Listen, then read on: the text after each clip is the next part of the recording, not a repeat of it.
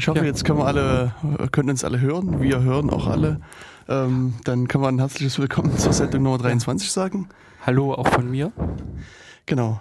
Heute ähm, gehen wir mal wieder ein bisschen weg von dem Thema Sicherheit, von äh, Sicherheitsthemen und wenden uns einem Thema zu, was der Sendung Nummer 23 würdig ist. Ja, genau. genau. Ja. Also das Thema wird so nach der allgemeinen Zahlenmystik die äh, Verschwörungstheorie sein. Ja, genau, entsprechend dem Ganzen. Also in Informatikerkreisen ist halt die Zahl 23 auch unter, ähm, ja, im Prinzip auch mit der Bedeutung belegt. Die Urs oder den Grund, äh, woher das kommt, äh, werden wir natürlich dann auch noch mit im Laufe der Sendung erklären oder ähm, ja, was die Bedeutung dahinter ist, aber allgemein wollen wir uns im Prinzip dem Thema äh, Verschwörungstheorie mal widmen, da ja, also sagen wir im allgemeinen Leben beziehungsweise im Technikleben noch vielleicht etwas mehr, weil da so gewisse Dinge eher müsst, also oder nicht unbedingt intuitiv verständlich sind, dass dann vielleicht eher zu einer Verschwörungstheorie geneigt wird und die äh, ja und dann irgendwelche Geheimbünde oder eben Verschwörungen vermutet werden. Genau, und diese Geheimbünde ja. und Verschwörungen werden wir heute alle aufdecken. Ja, und, ja äh, am Ende der Sendung ist dann natürlich alles geklärt. Genau. ähm, wir müssen halt dann noch sehen, ob wir irgendwie leben, dass wir das Studio noch verlassen können. Aber das ist halt äh, unser ähm, Problem. Ähm, ja, wobei, äh, ja, das ist unser Problem, beziehungsweise da es gerade live ausgestrahlt wird, sind, äh, haben wir natürlich dann der Welt die Erkenntnis geliefert. Genau, und ihr müsst dann weiter damit leben. Aber immerhin muss man ja sagen, der Begründer der, äh, sagen wir mal, in Informatikerkreisen wohl am bekanntesten Verschwörungstheorie ist immer noch am Leben, und, obwohl er diese Theorie oder diese Verschwörung aufgedeckt hat. Ich denke dabei an die sogenannte Bielefeld-Verschwörung. Okay. Hm. okay, Jörg ist noch nicht so ganz überzeugt oder kennst du die? Äh, nee, mir sagt das nämlich jetzt gerade Okay, nichts. na das, dann ist sie vielleicht doch nicht ganz so wohl bekannt, wie ich das dachte. Also ich weiß nicht, das war noch zu tiefsten Usenet-Zeiten. Da hat jemand äh, mal aufgedeckt, dass also die Stadt Bielefeld gar nicht existiert, sondern dass das eigentlich nur eine gigantische Verschwörung ist und ja, wir sollen halt quasi alle glauben, dass diese Stadt existiert. Und wird halt ein großes Pomporium drum getrieben. Also es gibt ja Autos mit dem BI-Kennzeichen zum Beispiel. Und es gibt sogar, wenn man in Bielefeld vorbeifährt, äh, an der Autobahn eine Abfahrt. Äh, aber Echt? niemand hat sozusagen die Stadt wirklich gesehen. Und deswegen ist es also eine offensichtliche Verschwörung, die uns halt hier glauben machen soll, Bielefeld existiert wirklich. Okay, gut. nee, also die Geschichte habe ich noch nicht genau. gehört. Ich kenne bloß dieses, diesen Spruch, sehen wir uns nicht in dieser Welt, dann sehen wir uns in Bielefeld. Genau. Was aber, glaube ich, eher äh, daher kommt, dass äh, Bielefeld mal für irgendwie testmäßig, die hatten wohl rechtzeitig Internetanschluss oder sowas und äh, waren aus diesem Mailbox-System mhm. raus, weswegen dann eben die äh, Bielefeld schon in der nächsten Welt unterwegs war. Okay. Aber äh, also das wird wahrscheinlich dann nichts mit dieser hm. Bielefeld-Verschwörung zu tun haben. Aber also ihr wisst dann sozusagen gleich da draußen, wenn euch jemand erzählt, dass äh, er aus Bielefeld kommt, kommt, beziehungsweise dass diese Stadt existiert, dann steckt er auch oder er gehört mit zu ihnen. Und er will euch quasi auch hier manipulieren und, und euch klar machen, dass die Stadt existiert, obwohl die natürlich nicht existiert habe jetzt gerade nochmal versucht, hier das Ganze herauszufinden. Und das ist also im 1994 ist das diese Verschwörung aufgedeckt worden. Mhm. Also, äh, also wir wissen das jetzt spät. schon fast 20 Jahre und, und ähm, der Aufdecker des Ganzen lebt also immer noch. Und man kann also auch heute noch in der newsgroup.de Talk Bizarre das Ganze nachlesen. Und ähm, also es hat sich mittlerweile doch auch verselbstständigt, diese äh, Verschwörung. Und ja, also in Bielefeld wird natürlich ganz schön viel Wind gemacht. Sie versuchen halt die Stadt als Existenz äh, uns darzustellen. Es werden auch sicherlich manipulierte Bilder darum gereicht. Aber ähm, ja, Na, wie, wie ist das eigentlich mit Landkarten und ähnlichen? Also es ist äh, es na, auch bei Landkarten sieht man, dass das ganz manipuliert ist. Dass diese, in, in, wenn du so manipulierte Landkarten hast, ist da immer Bielefeld drin verzeichnet. Und wenn du aber sozusagen mal eine unabhängige Karte siehst, ist, ist, ist, gibt es das da nicht, sondern es ist Ähm, wie unabhängig ist an der Stelle eigentlich die äh, OpenStreetMap? Ja, ich meine, du musst halt sehen, so, na, sie haben es sogar geschafft, Bielefeld in offizielle Stadtpläne, also in kommerzielle reinzuschleusen. Und in OpenStreetMap na, ist es ja quasi ja, frei unproblematisch, ja, das ja. Ganze mit der geeigneten Manpower zu machen. Ja, das stimmt. Nur an anderer Stelle eben mit genügend finanziellen Mitteln. Genau. War eigentlich dabei rausgekommen, wer dahinter steckt? Also was sie. Die, sie, ah. Also, äh, okay, also demnach verfügen sie auch über geeignete äh, Möglichkeiten, Verbindungen in entsprechende Kreise. Genau, also ist vermutlich Geheimdienstkreise oder gehören halt äh, zu anderen. Na, regierungsnah denke ich mal schon, ja, dass die auch angeht, dass hm. Politiker also ja, genau. Also wie gesagt, das ist so eine, also aus meiner Sicht zumindest, aber Jörg hat mich ja gerade eines mhm. anderen belehrt. Äh, ich hatte immer gedacht, so in den Informatikerkreisen eines der bekanntesten äh, Verschwörungstheorien. Und das, also mittlerweile haben auch große Medien das ganze Thema aufgegriffen. Also es wird, also ich bilde mir ein, dass ich sogar irgendwann mal im Spiegel äh, davon gelesen hätte wie gesagt, also auch in größeren Medien ist das thematisiert worden, das Ganze. Okay. Ähm, wo hat das richtig seinen Anfang genommen? Also wie gesagt, in, in DE Talk. DE Talk Bizarre. Also laut, laut der allwissenden Müllhalte ist das auf einer Studentenparty im Jahr 93 quasi entdeckt worden. Sozusagen in, im, im Usenet dann äh, Mai 94 dann veröffentlicht worden. Ja gut, das waren natürlich auch die richtig aktiven Kräfte. Hm. Also so, äh, ich denke mal, es gehört auch schon einiges dazu, eine derartige Verschwörung äh, ja, ja. aufzudecken. Hm. Ja, also das, das, das war ein mutiger Mann, der das gemacht hat. So, also bei Jörg Zischels hört wieder ganz schön. Ja, äh, genau, das wollte ich nämlich auch gerade abstellen, aber hm. ähm, ich, aber glaub, bei, ich sehe halt bei deinem Mikro ist vorne dieser Popschutz irgendwie. Ja, zerrissen. Genau. Äh, ähm. unter Umständen stelle ich auch wieder um auf normales. Mikro. Hm. Ist vermutlich besser. Also, wobei mir also beim letzten Mal jemand gesagt hat, man hat das gar nicht so schlimm gehört. Jedenfalls wir um. so, schalten wir kurz um. Äh, Jörg kriegt ein neues Mikro, quietscht mal ein bisschen rum. So, ja. und mal sehen. Nicht nur, qui nicht nur quietsch, quietsch, quietsch, quietsch, quietsch, quietsch, quietsch. Ding, ding, ding, doch, ich, ich bin da. Ähm, nicht, äh, es quietscht nicht nur, sondern es kippt auch ab. Aber mhm. das sind hier so die ganzen Dinge, mit denen man als Radiomoderator äh, leben muss und auch zu leben lernt. Genau. Aber Jörg hat jetzt so darauf reagiert, das Mikro umgestellt und sitzt jetzt professionell mit dem anderen Headset hier. Mit dem anderen Headset, beziehungsweise mit dem großen Plüschkugel. Genau. Wie gesagt, das äh, ist, äh, das ist das erste Ding und ähm, du äh, mhm. äh, hast sozusagen irgendwie angefangen, vom, aus Wikipedia heraus zu dich zu informieren, glaube ich, über Verschwörungstheorien. Ist das richtig ja, oder sehe ich das? Ja, weil ich das ähm, also eben nicht nur in diese Richtung Informatik gehen wollte, mhm. beziehungsweise halt ja. halt auch grundlegend, weil diese mhm. Verschwörungstheorien existieren ja in allen möglichen Richtungen. Genau. Und ähm, da war natürlich wieder der erste Schritt äh, in die allwissende Müllhalde. Genau. Und da äh, befindet sich auch tatsächlich ein Artikel, der sich nur mit den Verschwörungstheorien beschäftigt. Oh, welch Wunder. Ja, als ob man da nicht schon wieder eine Verschwörung dahinter vermuten genau. könnte. Und das Interessante ist eigentlich dieses lustige Bild auf der äh, rechten Seite mhm. gleich, worüber ich mich dann auch wieder amüsieren konnte. Und zwar geht es da um die amerikanische 1-Dollar-Note. Es ist wohl auf der 1-Dollar-Note äh, eine mhm. Pyramide abgebildet und darüber äh, eine kleine schwebende Pyramide mit einem Auge drin. Genau. Ich vermute mal, dass das äh, sehr klein sein wird. Das wird äh, so in Echtheits, Richtung Echtheitsmerkmal gehen bei denen, oder? Mhm. Wie bei uns. Naja, jedenfalls ähm, dieses Auge, dass dort dieses Auge zu sehen ist, mhm. gibt einigen dann schon wieder Anlass, dahinter zu vermuten, äh, dass gewisse Geheimbünde, also ganz konkret hier waren es die Freimaurer, zugange waren, eben bei der Schaffung des Geldes und was im Prinzip Ausdruck dessen sein soll, welche Macht diese Geheimbünde haben, um äh, und es eben selbst geschafft haben, sich auf der 1-Dollar-Note zu verewigen. Genau.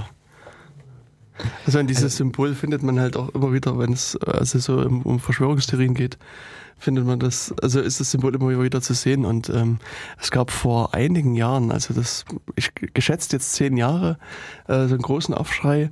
Ähm, als in den USA, also im Kreisen der Geheimdienste, gab es ein, ein Programm, das nannte sich Total Information Awareness Programm. Mhm. Und ähm, dieses äh, Programm verwendete als Symbol just dieses Allwissen, äh, dieses, dieses Auge.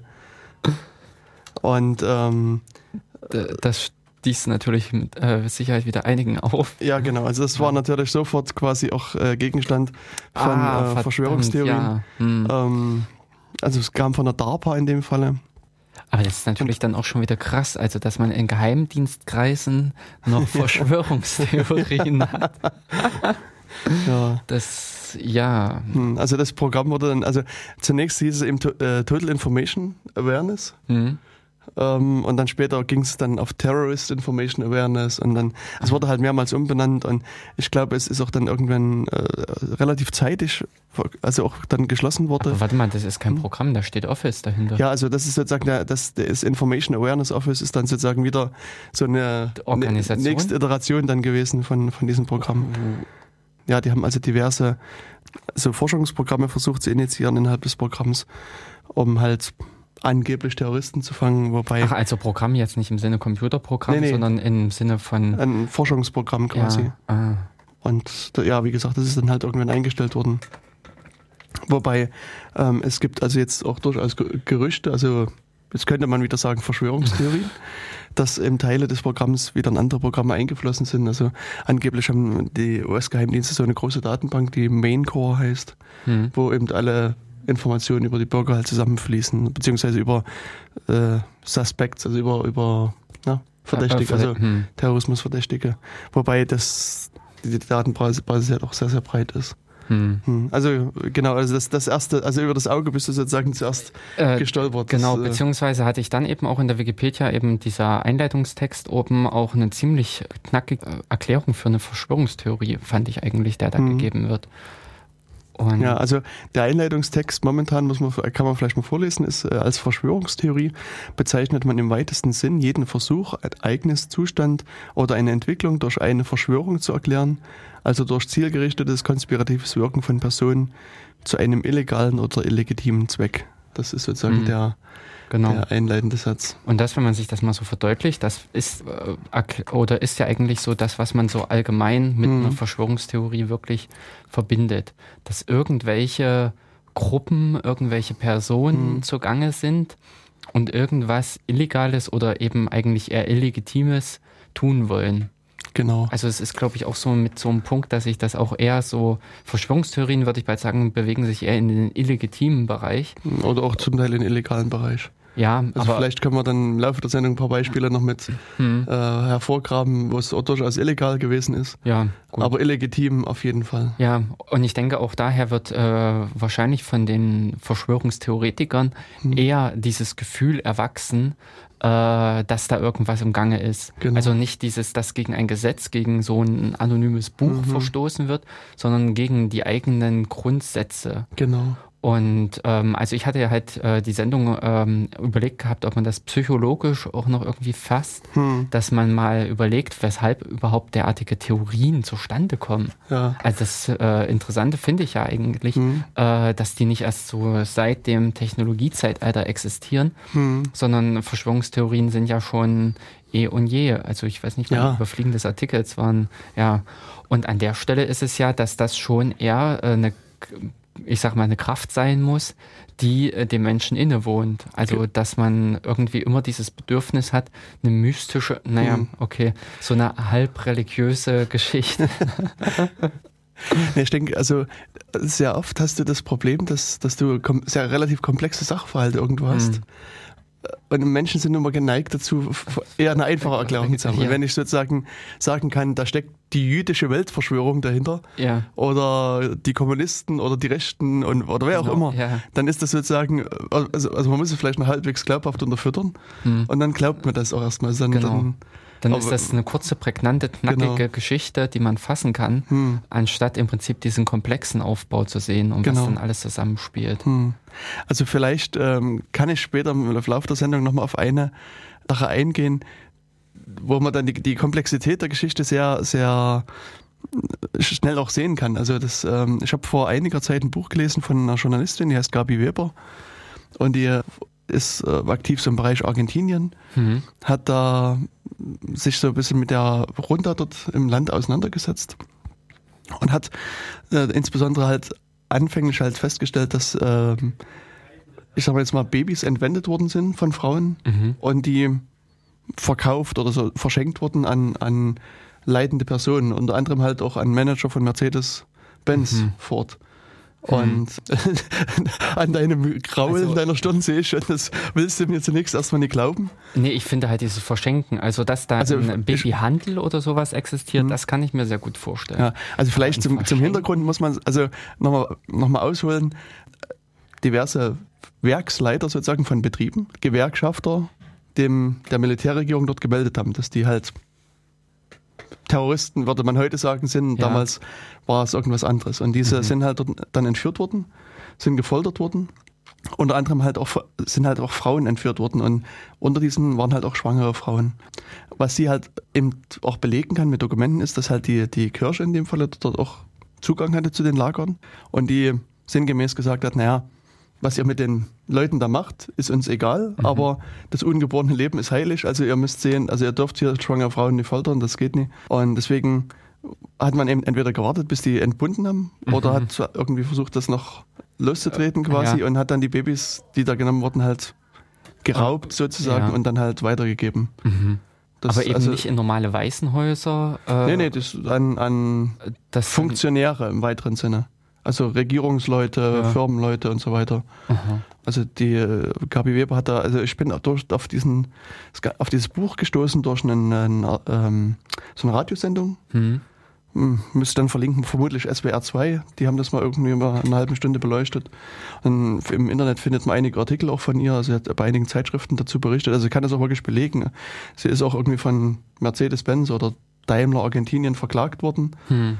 Ähm, und oder beziehungsweise, nee, jetzt mittlerweile ist es andersrum, dass sie die verklagt, hm. nämlich auf Schadenersatz, dass eben diese, die Kinder halt auch dann Schadenersatz haben wollen und der Prozess läuft aber noch. Also das ist mhm, mhm. meines Wissens noch im, im Bestehen. Aber eigentlich war das nur Vorgeplänkel. Das, ja.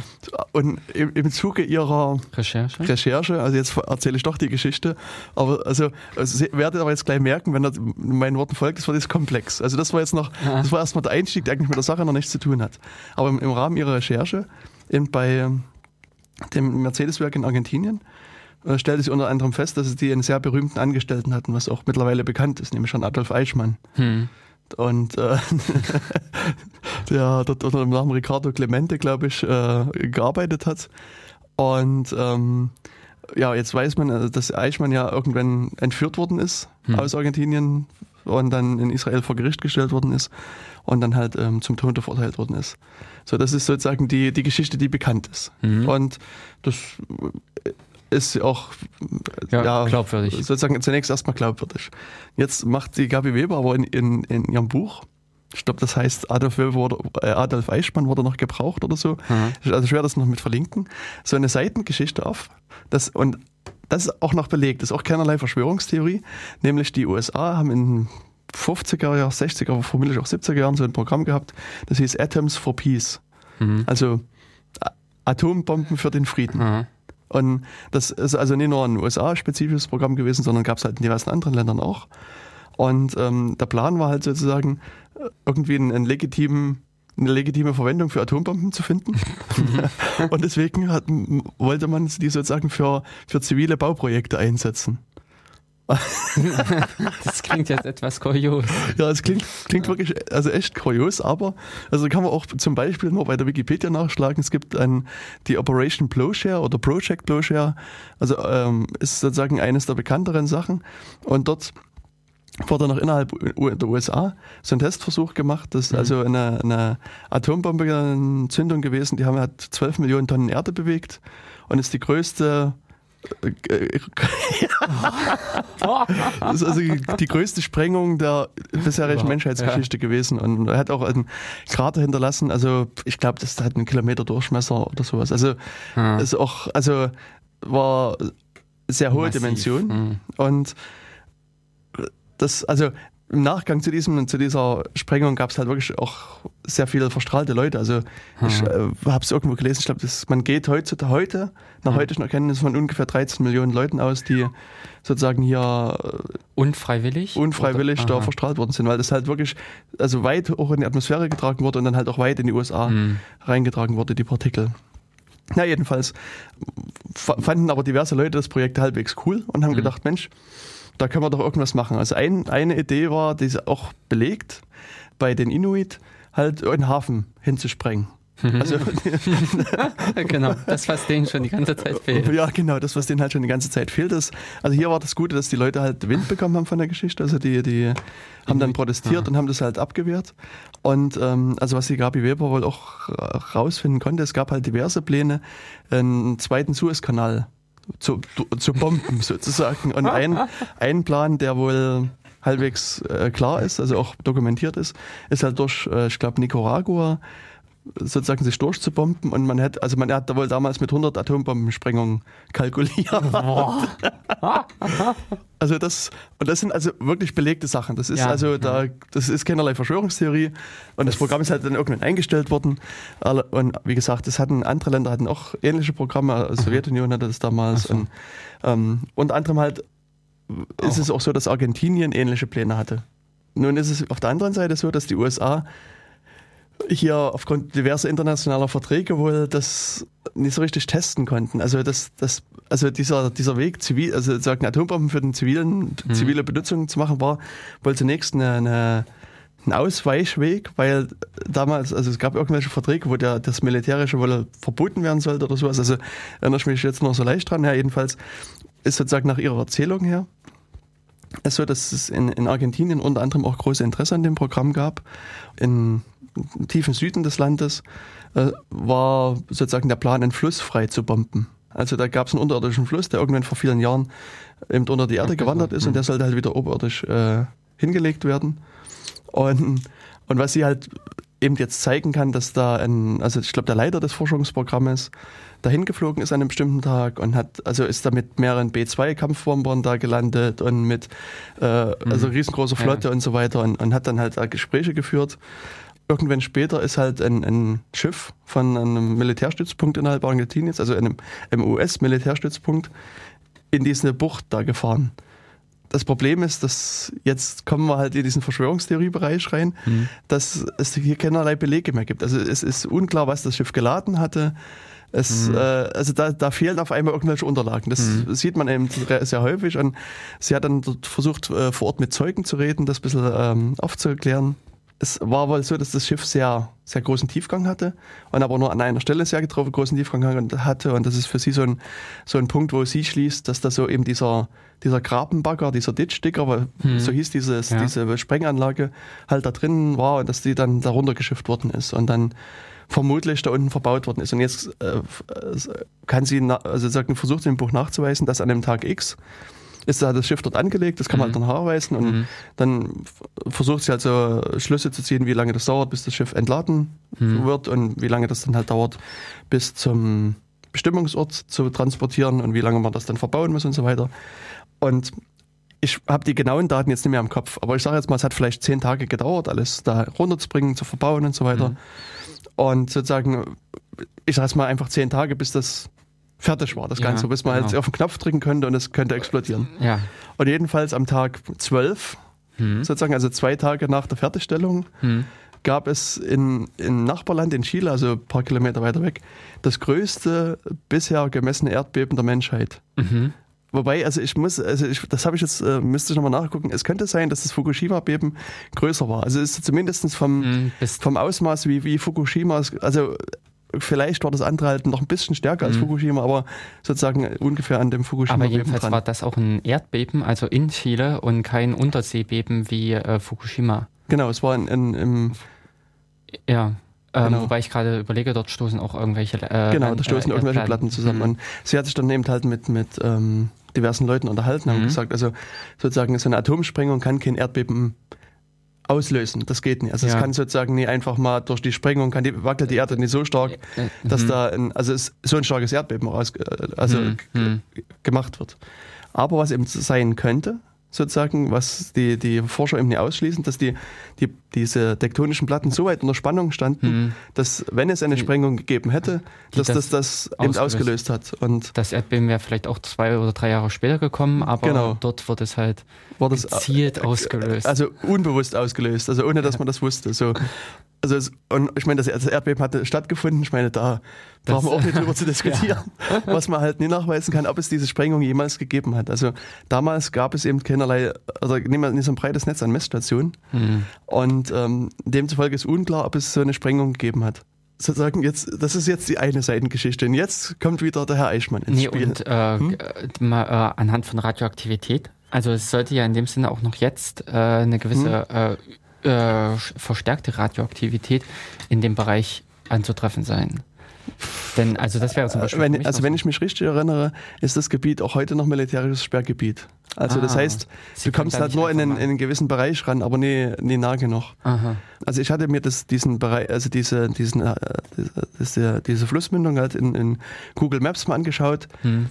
Die sieht halt auch normal aus, würde ich sagen. Also äh, man äh, sieht schon, dass da, also sozusagen, da, da gab es mal ein Werk. Also es berichtet sich auch, dass diese ganze Aktion dann irgendwann sehr rasant abgebaut worden ist mhm. und alle Arbeiten wurden stillgelegt und es ist nie wieder ward jemand dort gesehen, der mhm. irgendwie, also deswegen es ist es schon merkwürdig, dass auch ziemlich direkt nach der Expl also nach diesem Erdbeben da alles. Ja gut, aber andererseits könnte man dann noch Angst bekommen haben.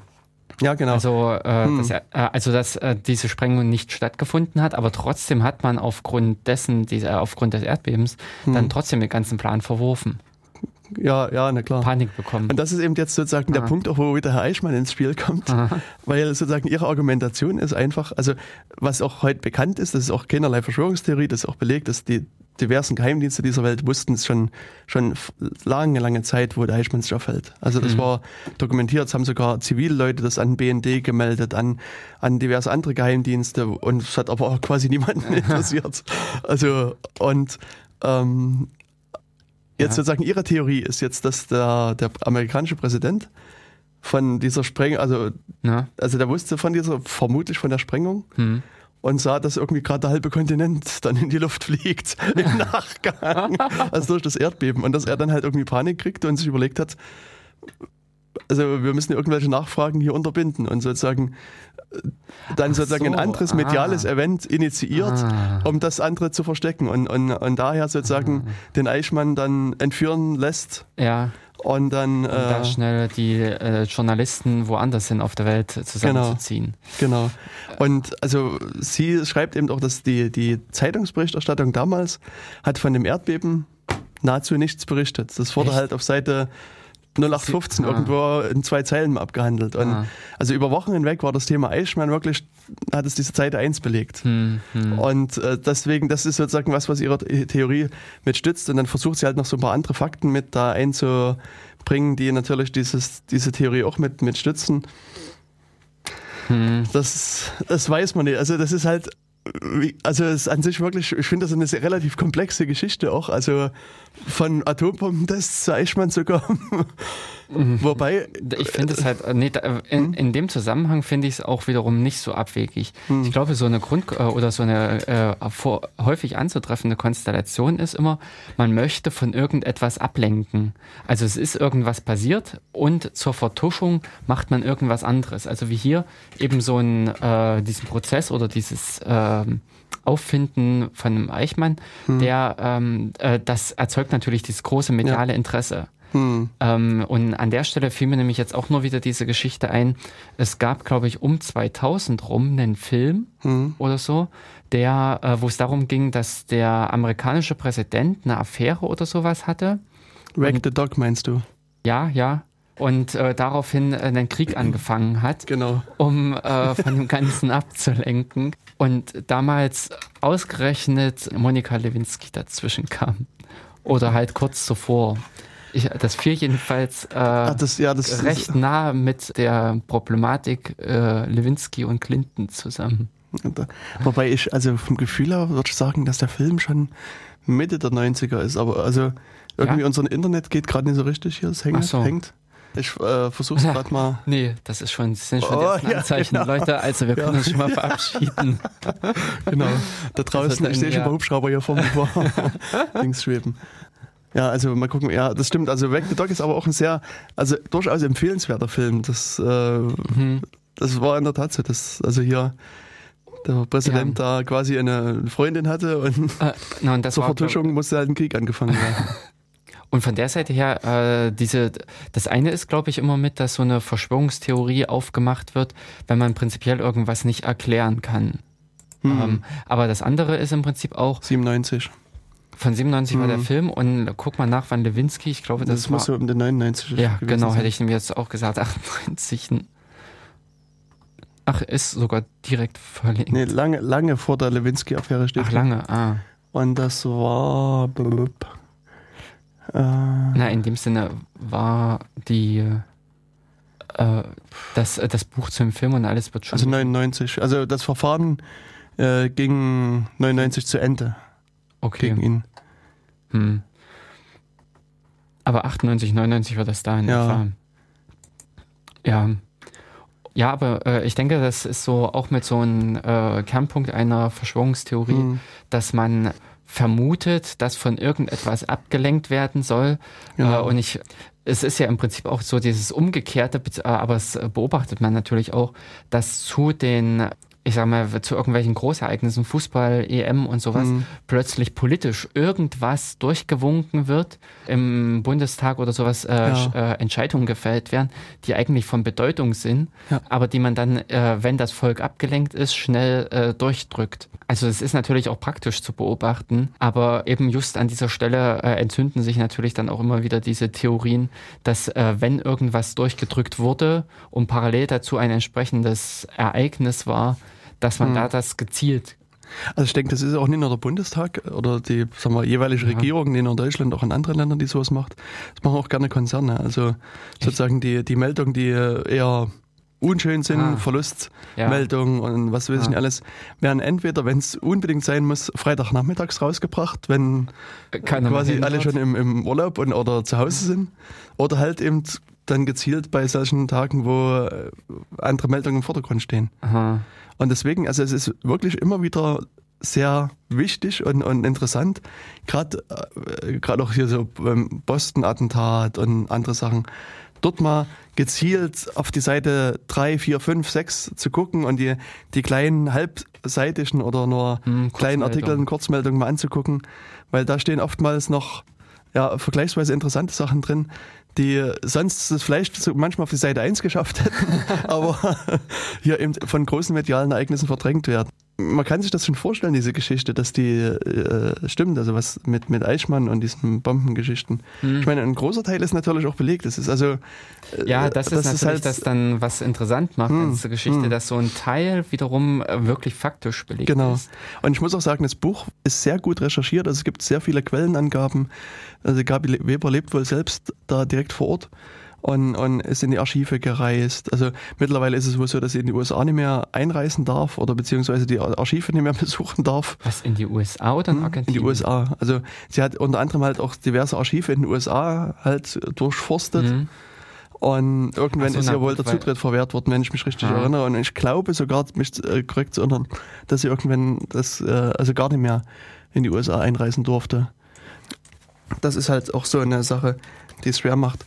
Oder die es, also ja, schwer macht irgendwie eine, eine also sozusagen eine Verschwörungstheorie da in, in, in ihrer Geschichte zu finden. Also man ist schon versucht zu glauben, was sie, was sie schreibt. Und, ja. und wie gesagt, ich habe auch bisher keinen, keinen offensichtlichen Punkt gefunden, wo, wo es jetzt wo man sagen könnte, wo sie grob daneben, ja. also wo sie aus meiner Sicht grob daneben liegt. Und deswegen es ist möglich. Äh, genau, es ist möglich und, und, rein rational gesehen äh, kann man das schon glauben. Und vielleicht können wir diesen Charakter von Verschwörungstheorien äh, später nochmal ein bisschen beleuchten. Du hast nämlich jetzt schon ein bisschen Musik rausgesucht und machen ja. erstmal ein bisschen Musik.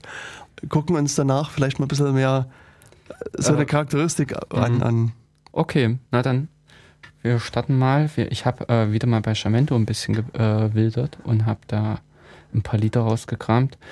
Beginnen wollen wir mit Emori mit Six Million Rays.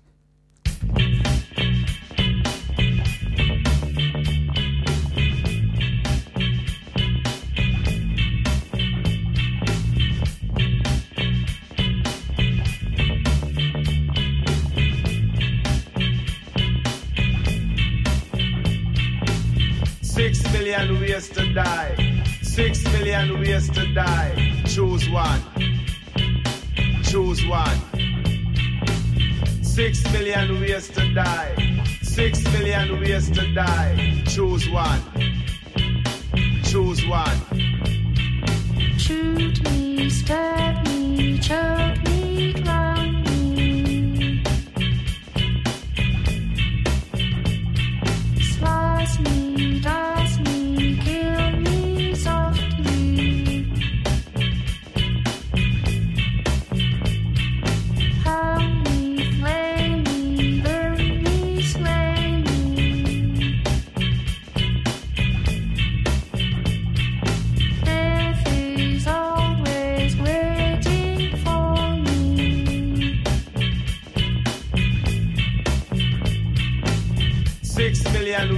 to die. Six million ways to die. Choose one. Choose one. Six million ways to die. Six million ways to die. Choose one. Choose one. Don't put down your rock and I'll put down my sword and try and kill each other like civilized people. And if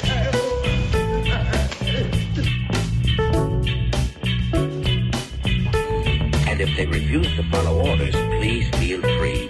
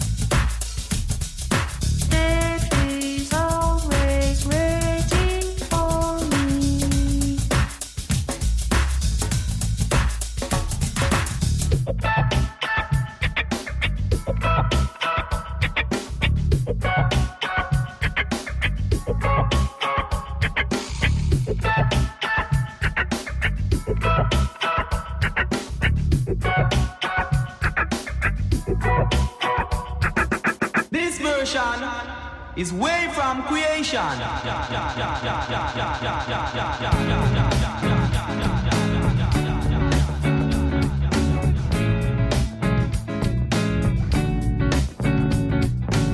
Six million ways to die. Six million ways to die. Choose one. Choose one. Six million ways to die. Six million ways to die. Choose one. Choose one.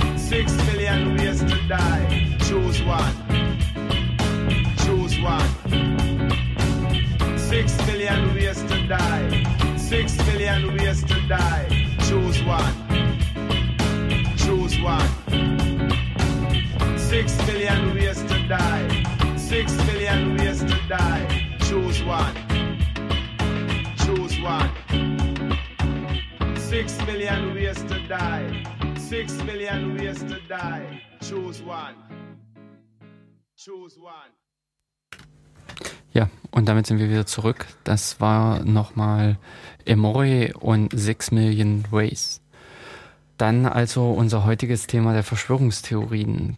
Genau, also wir sind ja schon ein bisschen eingestiegen, haben äh, ein paar Sachen beleuchtet. Vor der Pause hatten wir auch gesagt, also Komplexheit von Geschichten ist sowas, was dann öfters mal dazu neigt, vielleicht ähm, Verschwör also Verschwörungstheorien dann am Ende zu unterstellen. Also ein Beispiel für eine komplexe Geschichte war eben diese Atoms for Peace Geschichte. Ja. Wobei, wie gesagt, also rein rational betrachtet, muss ich sagen, würde ich das nie unbedingt als Verschwörungstheorie einordnen, sondern für mich ist es erstmal ja als real zu betrachten. Also ich kann momentan hier noch keinen Punkt sehen, der also wo es wirklich grobe Faktenbrüche aus meiner Sicht gibt, wobei vermutlich müsste man dann auch wirklich tiefer reingehen und, und äh, sich das genau angucken, die, die, die, die, die Zeitung von damals mal mit aufschlagen und so weiter. das aber, äh, ich sage jetzt mal so, dass man schon hier vermuten, äh, wenn man im Prinzip dieses ganze Gebilde äh, sich betrachtet und als äh, wahr annimmt, dann hat man natürlich wiederum das Problem, äh, was stecken da für Kräfte dahinter, die genau Mhm. das bewegen können, wenn, ich sage jetzt mal, in Chile in Erdbeben ist, dass dann plötzlich Leute in Israel vor Gericht stehen. Also diese Auswirkungen, be- äh, dass das dann im Prinzip alles zustande kommt. Also wenn das, wenn diese Geschichte in dem Sinne wahr ist, dann äh, hat ja dann plötzlich der amerikanische Präsident ein Interesse daran, äh, Leute ähm, kidnappen zu lassen und irgendwo anders auf der Welt auftauchen zu lassen, äh, nur um äh, von derartigen Pro äh, oder Ereignissen abzulenken und um ähm, ja was irgendwas zu schützen. Also, wie das- gesagt, äh, wenn man jetzt sozusagen das unterstellt, dass das so passiert ist, Hm, äh, kann man natürlich schon sehen, also dass er irgendwie eine Coverstory braucht. genau. Und so und Jetzt muss man sich halt überlegen, was, was ist eine gute Coverstory? Also ich meine, ein- Erdbeben sozusagen abzudecken, in Anführungsstrichen, durch, durch eine andere Geschichte, da braucht man schon irgendwie ein, ein, ein Großereignis. Ja, ja. Ich sag mal, ein, ein Nazi-Verbrecher, der damals als das gemeinhin Böse galt, zu verhaften und vor Gericht zu stellen, würde ich jetzt zunächst erstmal als nicht allzu fernliegend. Ja, aber nee, äh, Sehen. ja, also dass man das gewählt hat und alles, nein, aber dass man im Prinzip diese Macht hatte. Also okay, es war im Prinzip schon ja äh, vorher lange bekannt, wo er ist und alles. Man hat im Prinzip diesen Joker auf der Hand und Ja. braucht ihn an dieser Stelle einfach nur mal ausspielen. Und ich meine, jetzt könnte man sozusagen hier weiter spekulieren, dass vielleicht nicht der Mossad da hingefahren ist und hat ihn Nee. Äh, mitgenommen, sondern hat, sind irgendwelche anderen Leute gekommen und haben den mitgenommen. Hm. Und ähm, haben die dann, dann einfach dem Mossad überreicht und gesagt, hier, ähm, Macht was draus. macht was draus, genau. und äh, das könnte man halt auch sehen, dass, dass sowas passiert ist. Also das sind Sachen, das äh, wird vielleicht irgendwann mal rauskommen oder auch nie rauskommen, das, das weiß man halt auch nie. Also ist ja auch generell so, dass diese Geschichte jetzt, also medial auch keine Titelseitengeschichte ist, eben auch aufgrund der Komplexität des Ganzen. Mhm. Also das, das ist halt auch schwer im normalen Medium darzustellen. Und wie gesagt, der, also ich hatte es im SWR 2, glaube ich, das erste Mal gehört. Und das, die haben sich mindestens eine halbe Stunde dafür Zeit genommen, das Ganze aufzudröseln. Mhm. Ich hatte dann mal gesehen, dass die, es gab noch mal eine andere Radiosendung, die sich auch sehr, sehr lange Zeit genommen hatten für die Geschichte. Und auch, äh, ähm, es verschwören auch längere Artikel von Hm. quasi Zeitschriften im Netz rum, wo das auch noch mal ein bisschen aufgedröselt ist. Aber sozusagen Schlagzeile Nummer eins bei spiegel.de oder sowas könnte ich mir weniger vorstellen. Hm. Ja. Das ist halt, also, das ist halt das, äh, ich meine, auch wenn ich jetzt sozusagen irgendwas verstecken wollte als Handlungsperson, wäre es immer gut, das irgendwie komplex auszugestalten. Genau, ja. Ja, Und- dass es im Prinzip in einem großen Wirrwarr verschwindet. Also diesbezüglich äh, bezüglich fiel mir jetzt nur die Watergate-Geschichte ein, wo äh, ich glaube, anfangs wurde auch im Prinzip versucht, das Ding zu vertuschen oder Ja, sowas. genau. Wo das aber auch in irgendwelchen komplexen Sachen Hm, eingewickelt hm. wurde, ja. Also das ist sozusagen, wenn man irgend, wenn man sich verschworen hat gegen jemanden und das verstecken will, wie gesagt, es möglichst komplex zu machen, ist, ist äh, sicherlich nicht, der verkehrteste Ansatz, um das dann wieder zu verheimlichen. Undurchsichtig. Genau. Es gab vor vielen Jahren, aber je, also ich würde mal schätzen, mindestens vor zehn Jahren auf dem, auf dem Chaos Communication Kongress einen Talk von Frank Rieger und noch jemanden vom CCC. Hm. Ich müsste, müsste jetzt nochmal Ja. gucken. Ähm, die haben damals auch so über Wahrheit, äh, ähnliche, also ähnliche Phänomene gesprochen. Und ich glaube, dass sie damals äh, sehr auf diesem, äh, auf dieser Flick-Affäre äh, rumgeritten sind. Ja. Äh, nee, nicht Flick, sondern wie heißt Bart. das Chemiekombinat der, DDR? Äh, war man der DDR? Also wa- was dann irgendwann, also Ein, bei, bei Wolfen, wie heißt denn das nur? Da gab es doch so, auch so eine große Affäre. Siehst du, du hast schon vergessen. Also ich habe nur den Namen vergessen, Jörg hat die Tatsache ganz vergessen. Bitterfeld, Wolfen, Ja, Blafasel, also egal. Also da, also man, man sieht schon hier an unserem Rumgestammle, dass wir also schon äh, zum einen den Namen und auch den, den Sachverhalt an sich vergessen haben. Also jedenfalls diese, also mir kommt immer noch Flickaffäre in den Sinn, aber das ist Blödsinn. Die Flickaffäre war wesentlich eher. Ich, so, so frag mal nach Bitterfeld Wolf. Genau, ich äh, klick mal mich zwischendrin wieder äh, hier ein bisschen durch. Ähm, auf jeden Fall ist es so, dass also diese Geschichte, diese diese Leuna jetzt, das war, Ja. war, war Quatsch. Okay. Also, Ja. aber jetzt fiel mir gerade ihr Name Leuna ein. Also Leuna war das das wesentliche Ding. Und da? Also diese diese Leuna-Affäre war wohl so komplex, dass die Zeit sich irgendwann die Zeit genommen hat Aha. und hat sozusagen die Zusammenhänge der Affäre versucht auf, ich glaube, zwei Doppelseiten Zeitung äh, mal darzustellen. Und das war aber auch trotzdem, trotzdem sehr eng bedruckt. Und wenn man, wenn man sich vorstellt, die Zeit, äh, wenn man die mal Das ist auseinanderklappt, ja. das ist, ich weiß nicht, das kann man wahrscheinlich mit zwei Händen gar nicht mehr falten. Und, und also die, diese ganze Geschichte war halt auch da, ähm, vergleichsweise komplex. Hm. Und ähm, also wie gesagt, ich wüsste von der Leuna-Affäre jetzt ohne nachzuschlagen oder so auch keine wesentlichen Details. Okay. Das, äh, und und ähm, ich vermute mal, dir geht's ähnlich. Ja, also ich verbinde jetzt damit eigentlich gar nichts. Na, ich verbinde da insbesondere äh, äh, ähm, die Namen Kohl und Schäuble damit. Aber wie gesagt, Okay. es, äh, das ist, ich habe mich da jetzt auch hier spezifisch gar nicht darauf vorbereitet. Das Ja. ist eben doch sowas, es Also- ist untergegangen. Ja, also da muss ich an der Stelle halt sagen, für mich sind Verschwörungstheorien nicht das Alltagsgeschäft. Na, für mich auch nicht. Und an der Stelle kann ich eigentlich mit so einigen Sachen dann nichts anfangen. Ja, also wie gesagt, unser, unser Netz ist hier ein bisschen langsam. Äh, ansonsten könnte ich jetzt schon mal ein bisschen was mehr noch zur Leuna-Affäre Mhm. erzählen. Wahrscheinlich kommt Jörg mit, mit Edge oder GPRS oder sowas schneller voran.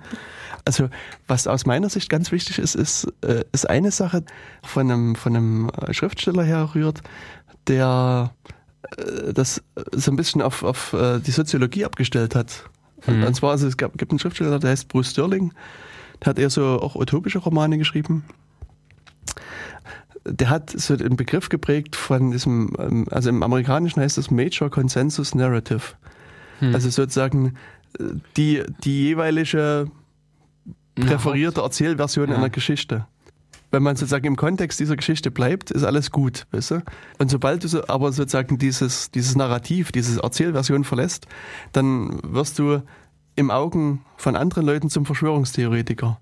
Egal, ob du sozusagen das belegen kannst oder nicht, aber sozusagen, wenn du äh, das Äh, ver verlässt sozusagen die, die, die, den, die bisherige Wahrheit, ja, dann, dann bist du sozusagen, äh, wirst du halt zum äh, Verschwörungstheoretiker. Mir ist das das erste Mal, also sagen wir, das erste Mal vergleichsweise spät aufgefallen. Und zwar als ich nach Jena gekommen bin, auch schon vor sehr langer Zeit. Da gab es ja, in, also wir haben uns in der Luke immer mal getroffen. hm, ja. Und in der Luke gab es auch zum Teil Leute, die, ich sag mal, ein bisschen Nähe zur Antifa haben.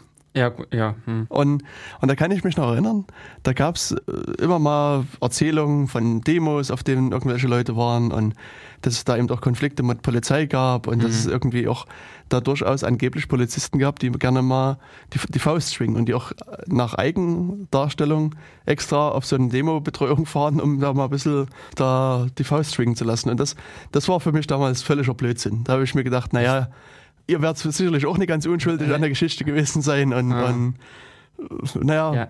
da habt ihr halt mal ein paar aufs Maul gekriegt. Das ist, halt, Ja, ja. Ist halt mal Ja. irgendwann so. Und dann ist es aber so, dass im Laufe der Zeit hört man dann das immer mal wieder und auch von anderen Leuten. Hm. Und ich hatte irgendwann eine, also wir hatten mal eine Kinderbetreuung für, also Babysitterin sozusagen auf gut Deutsch, die ähm, stand, also war ne- neben Verdacht irgendwie Hm. links- oder Antifa äh, orientiert zu sein, aber die ging halt gerne Fußballspiele. Und die erzählte mir halt von den Fußballspielen genau dasselbe, dass da irgendwelche Polizisten rumrennen. Hm. Und wenn du da Ja. irgendwie die falsch anguckst, Ja. dann hast, Hast du halt Pech. Und das, Mhm. also sie hat auch Geschichten erzählt von auch schwangeren Frauen oder einer schwangeren Echt? Frau, die da äh, verprügelt worden ist. Krass. Weil das wiederum finde ich dann. Hm. Und das, also das, das war glaubwürdig und dann, dann fängt auch so langsam an, dein, dein, dein Bild sozusagen, was du vielleicht bröckeln. hast, Hm. zu bröckeln. Und ähm, ähm, was dann sozusagen mein Bild so quasi endgültig sozusagen zum Einsturz gebracht hat, war die, diese Freiheit statt Angst-Demo im Jahr, ich glaube, 2009. Und da gab es halt auch so eine vergleichsweise bekannte Geschichte von jemandem, der, der jetzt unter dem Namen der, der Mann mit dem Fahrrad bekannt ist.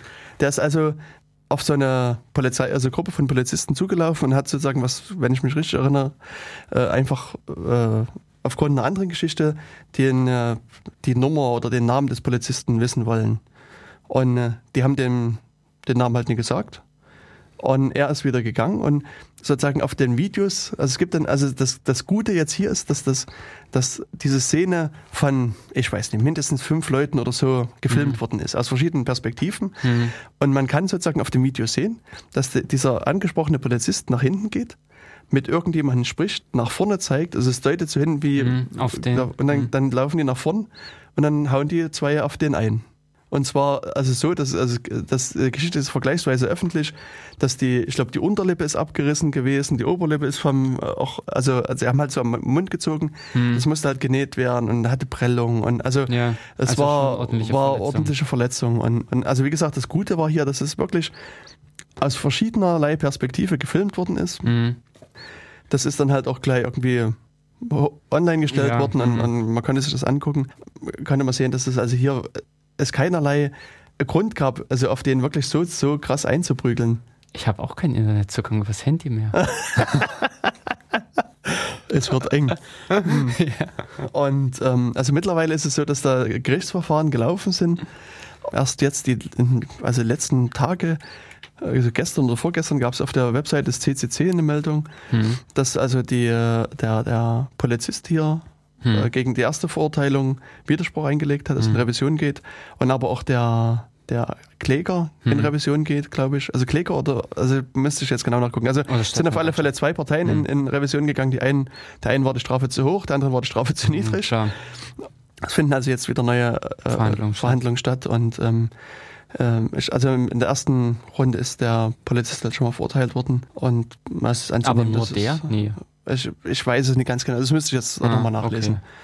Und das ist aber so ein Punkt, dass sozusagen im, über, über die Laufe der Jahre sozusagen äh, sich auch mein Bild von der Polizei da geändert hat, so als die fürsorgliche äh, Anstalt, die das, die draußen aufpassen, die Recht und Ordnung waren und die quasi immer alles richtig machen. Mhm. Ja, ja. Hm. Und dann, dann siehst du halt eben Leute, die wirklich absichtlich sich da prügeln mit Leuten. Und, das, Okay. und, und es gibt ja mittlerweile Fälle, also so in Bayern gibt es unglaublich viele Leute von, äh, Fälle von Leuten, die, ähm, ich sage jetzt mal, im weiteren Sinne gestolpert sind auf einer Polizeiwache und irgendwie halb traumatisiert dann Ja, ins Krankenhaus. ins. Krankenhaus gekommen sind. Und Ah. Also, und das, also da gibt's also in, in, ich weiß es nicht, ich müsste noch mal das raussuchen, aber in einer Region wirklich eine ziemlich krasse Häufung Hm. von, von auch sehr schlimmen Übergriffen.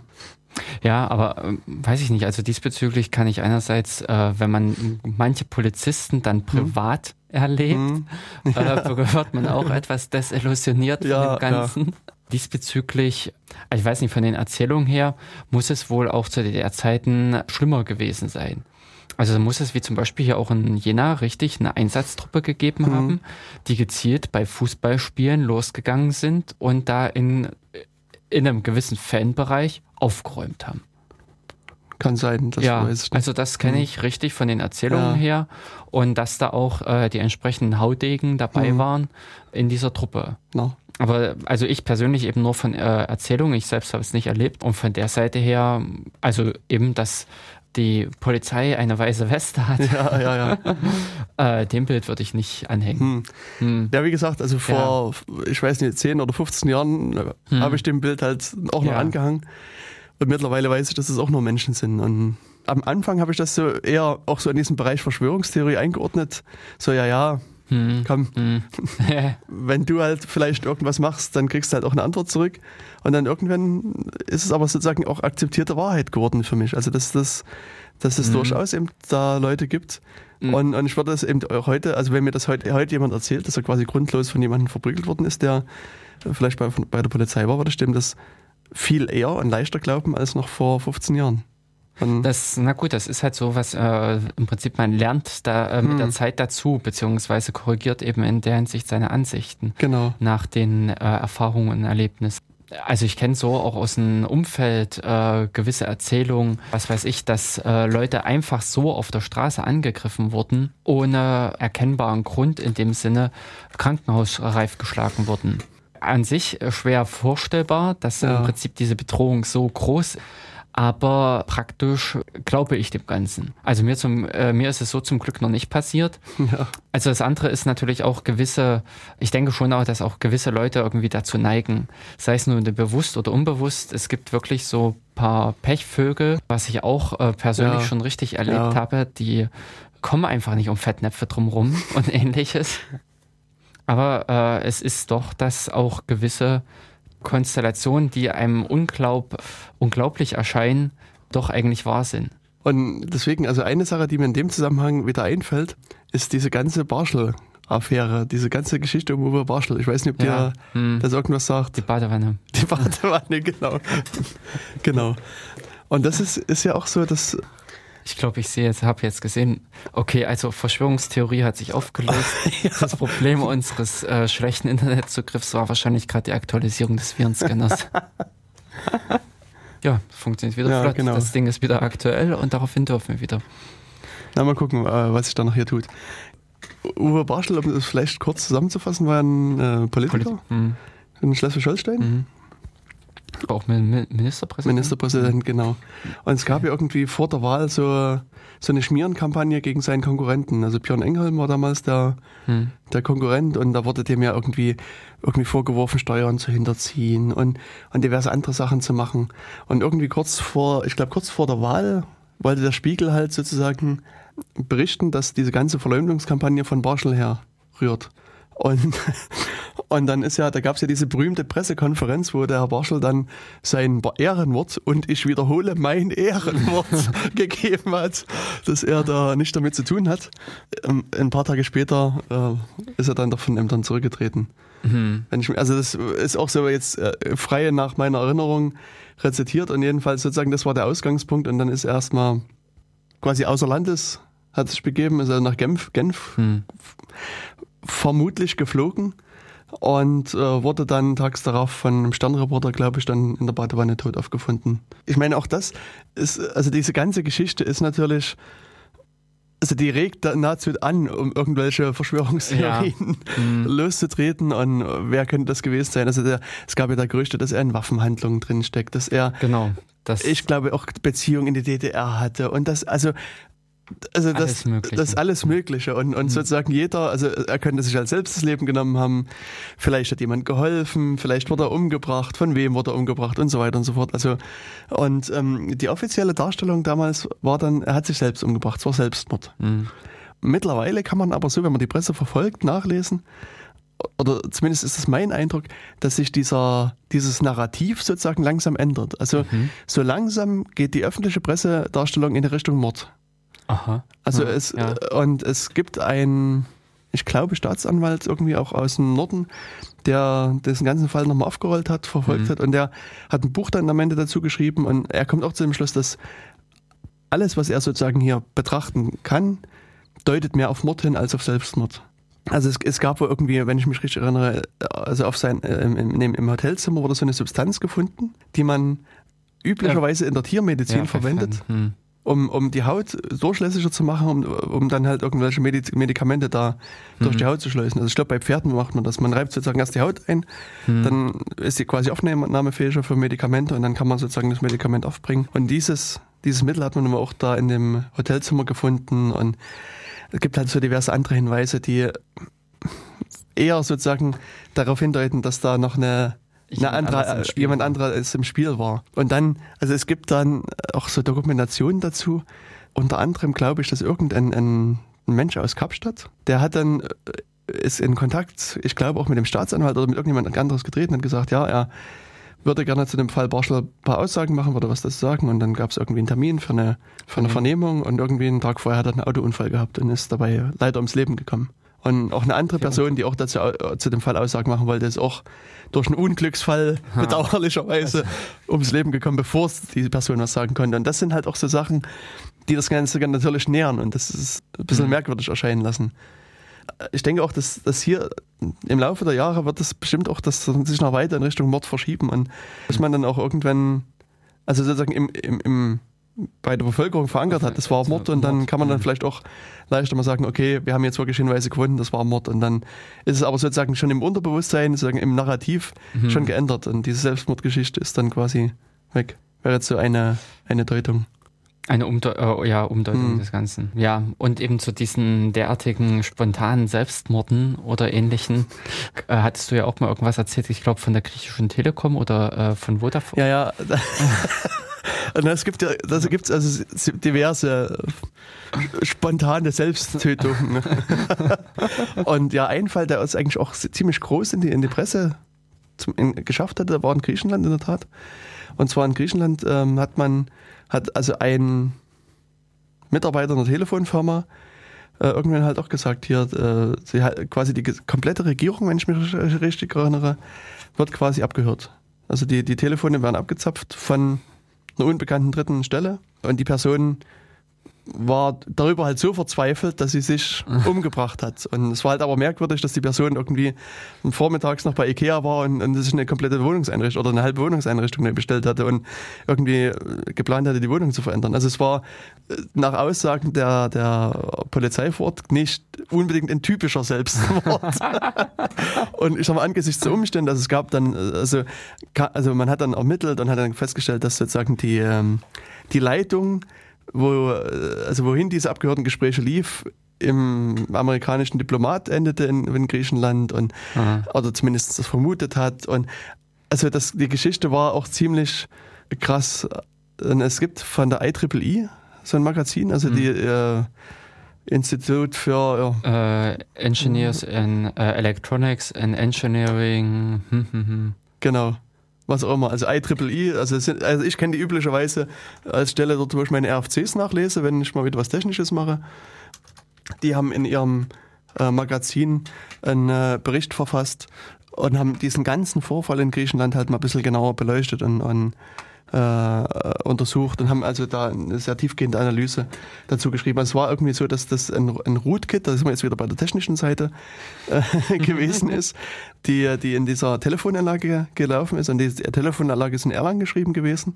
Das heißt, man muss auch diesem Angreifer schon sehr tiefgehendes technisches Wissen zutrauen und das, das Rootkit wurde auch wirklich nie erkannt. Also es ist auch sozusagen über diverse Upgrades nie erkannt worden und es gab halt wirklich nur ein einziges Mal einen Fehler bei einem Upgrade, wo das Rootkit Aufgefallen ist. aufgefallen ist und das hat eben dieser Ingenieur gemerkt und dann das halt weitergemeldet. Und, und dadurch ist dieses ganze, das ganze Ding überhaupt aufgeflogen. Und also das ist halt auch interessant. Ich äh, muss mal ganz kurz den Jörg weiterreden lassen. Huch. Ah, da unten ist was zugange. Ähm, ja, also als, äh, an der Stelle ist es halt dann, denke ich mal, dass die, äh, dass sich vor allen Dingen eben um solche äh, Selbstmorde oder ähnliches äh, oder naja, also an diesen Stellen, wo im Prinzip immer äh, Dinge sein können oder halt auch nicht, äh, kombiniert mit irgendwelchen größeren Ereignissen.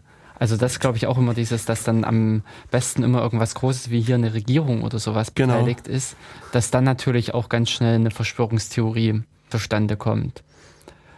Na, und zum Teil also, äh, gibt es halt auch äh, echte Planungen, die dann später Verschwörungstheorien unterstützen können. Wie Was- du, was dass man ich- von Anfang an versucht, die Verschwörungstheorie gleich mit zu nähren? Naja, nee. So, woran ich so denken muss, ist diese 9-11. Ja. Also das ist, ich meine, man konnte quasi die Bilder im Fernsehen sehen, was da passiert ist und so weiter. Genau. Und dennoch ist quasi um das ganze Event, sag ich mal, das ganze Ereignis halt, also auch gibt es ja eine große, eine große Verschwörungstheorie, also oder eine große, große Gruppe von Leuten, die sagen wollen, ja, das war eine geplante Sprengung oder die, die Regierung wusste davon. Die Regierung hat das sogar selbst eingefädelt. Ja, und also das kenne ich, äh, das könnte ich mir noch maximal vorstellen, dass es gezielt war, dass Hm. man selbst die Flugzeuge entführt hat und Genau. Und das ist halt eben, also und gerade dieser Punkt mit dem, also dass sozusagen man das selbst als Regierung sozusagen gemacht hat. äh, Es gibt halt sozusagen eine, eine Geschichte oder eine, eine eine Operation aus der Geschichte, wo genau das mal geplant worden ist. Also es gibt diese sogenannte Operation Northwoods, Mhm. die, äh, ich glaube, in den 70er Jahren, da, nee, muss 60er gewesen sein, das war zu, zu Kennedys Zeiten. Und also im Rahmen dieser Operation Northwoods äh, wurde halt unter anderem geplant, gezielt Flugzeuge abzuschießen, um halt das in dem Fall der kubanischen Regierung unterzuschieben. Also, also Mhm. die hatten halt in diesem Dokument halt verschiedene Ideen halt präsentiert, wie man sozusagen die, die, den Ärger des amerikanischen Volkes sozusagen Richtung Ah, Kuba lenken richtig. kann, Hm. um dann halt einen Krieg mit Kuba zu beginnen. Mhm. Und eine Version war halt eben eine, eine Zivilmaschine Hm. irgendwie über, also abzuschießen Hm. Und dann zu sagen, hier, das, das war aber ein, also, also die Idee war auch wirklich, das mit MiG-Abfangjägern zu machen und zu sagen, ja, die MiG-Abfangjäger sind, müssen aus Kuba Russen. gekommen Mhm. sein, das sind Russen und so weiter. Hm. Also auch so mit Störaktionen in, in Florida, Anschlägen in, in Florida etc. Weil, also eben Northwoods, also die nordischen Wälder, Hm. ich könnte mir auch sehr gut vorstellen, dass die dämliche Idee gewesen wäre, die in Chicago oder sowas abzuschießen. Na, mit Mhm. dem Hintergedanken, dass äh, die Raketen von Kuba aus gestartet sein sollten, um dann äh, letztendlich an der kanadischen Grenze eine Dings runterzuholen. Also und, und diese, also das, die, die Pläne sind auch schon vor 9-11 bekannt geworden Mhm. sozusagen. Also in den USA gibt es ja diesen Freedom of Information Act. Da sind halt diese Dokumente irgendwann auch freigegeben worden und dann hat man halt gesehen, was, also dass das wirklich äh, Planung war. Also es waren also die höchsten Kreise, also der Lyman Lemnitzer, der war äh, der Vorsitzende von dem Joint Chiefs of Staff. Das ist äh, so ein, so ein sehr hohen Rat äh, und äh, der hat also die also diese diese Überlegung sagen wir mal alle unterzeichnet also das war mit seinem Wissen und, und Kennedy hat damals eben gesagt nee das, das geht ihm zu weit also er, er will das sozusagen nie mit durchführen und deswegen sind die dann halt auch begraben worden die Pläne aber man wusste sozusagen dass die USA ja schon mal sowas geplant So haben und jetzt sozusagen hinbekommen. Hm. gab es halt sozusagen diese 9-11, wie, ähm, ich glaube 9-11 Truce Movement oder so, oder so nennen Ja, die sich. Und die haben sozusagen das als, als ein Beweis quasi mit äh, genommen und zu sagen, hier, das Äh, muss also auch eine, eine, Operation der US-Regierung gewesen mhm. sein.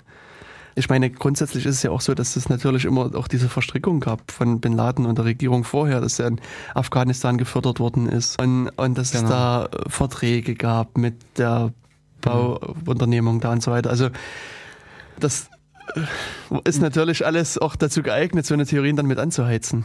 Ja, also aber gerade im 9-11 gibt's ja, ich weiß nicht, ich glaube, da könnte man eine eigene Sendung dazu machen. Ja, das, ähm, da fiel mir jetzt gerade nur wieder irgendwie dieses Flugzeugteil, was jetzt erst vor kurzem gefunden ein, wo es auch wieder gleich hieß, naja, wenn man das jetzt so lange da nicht entdeckt hat.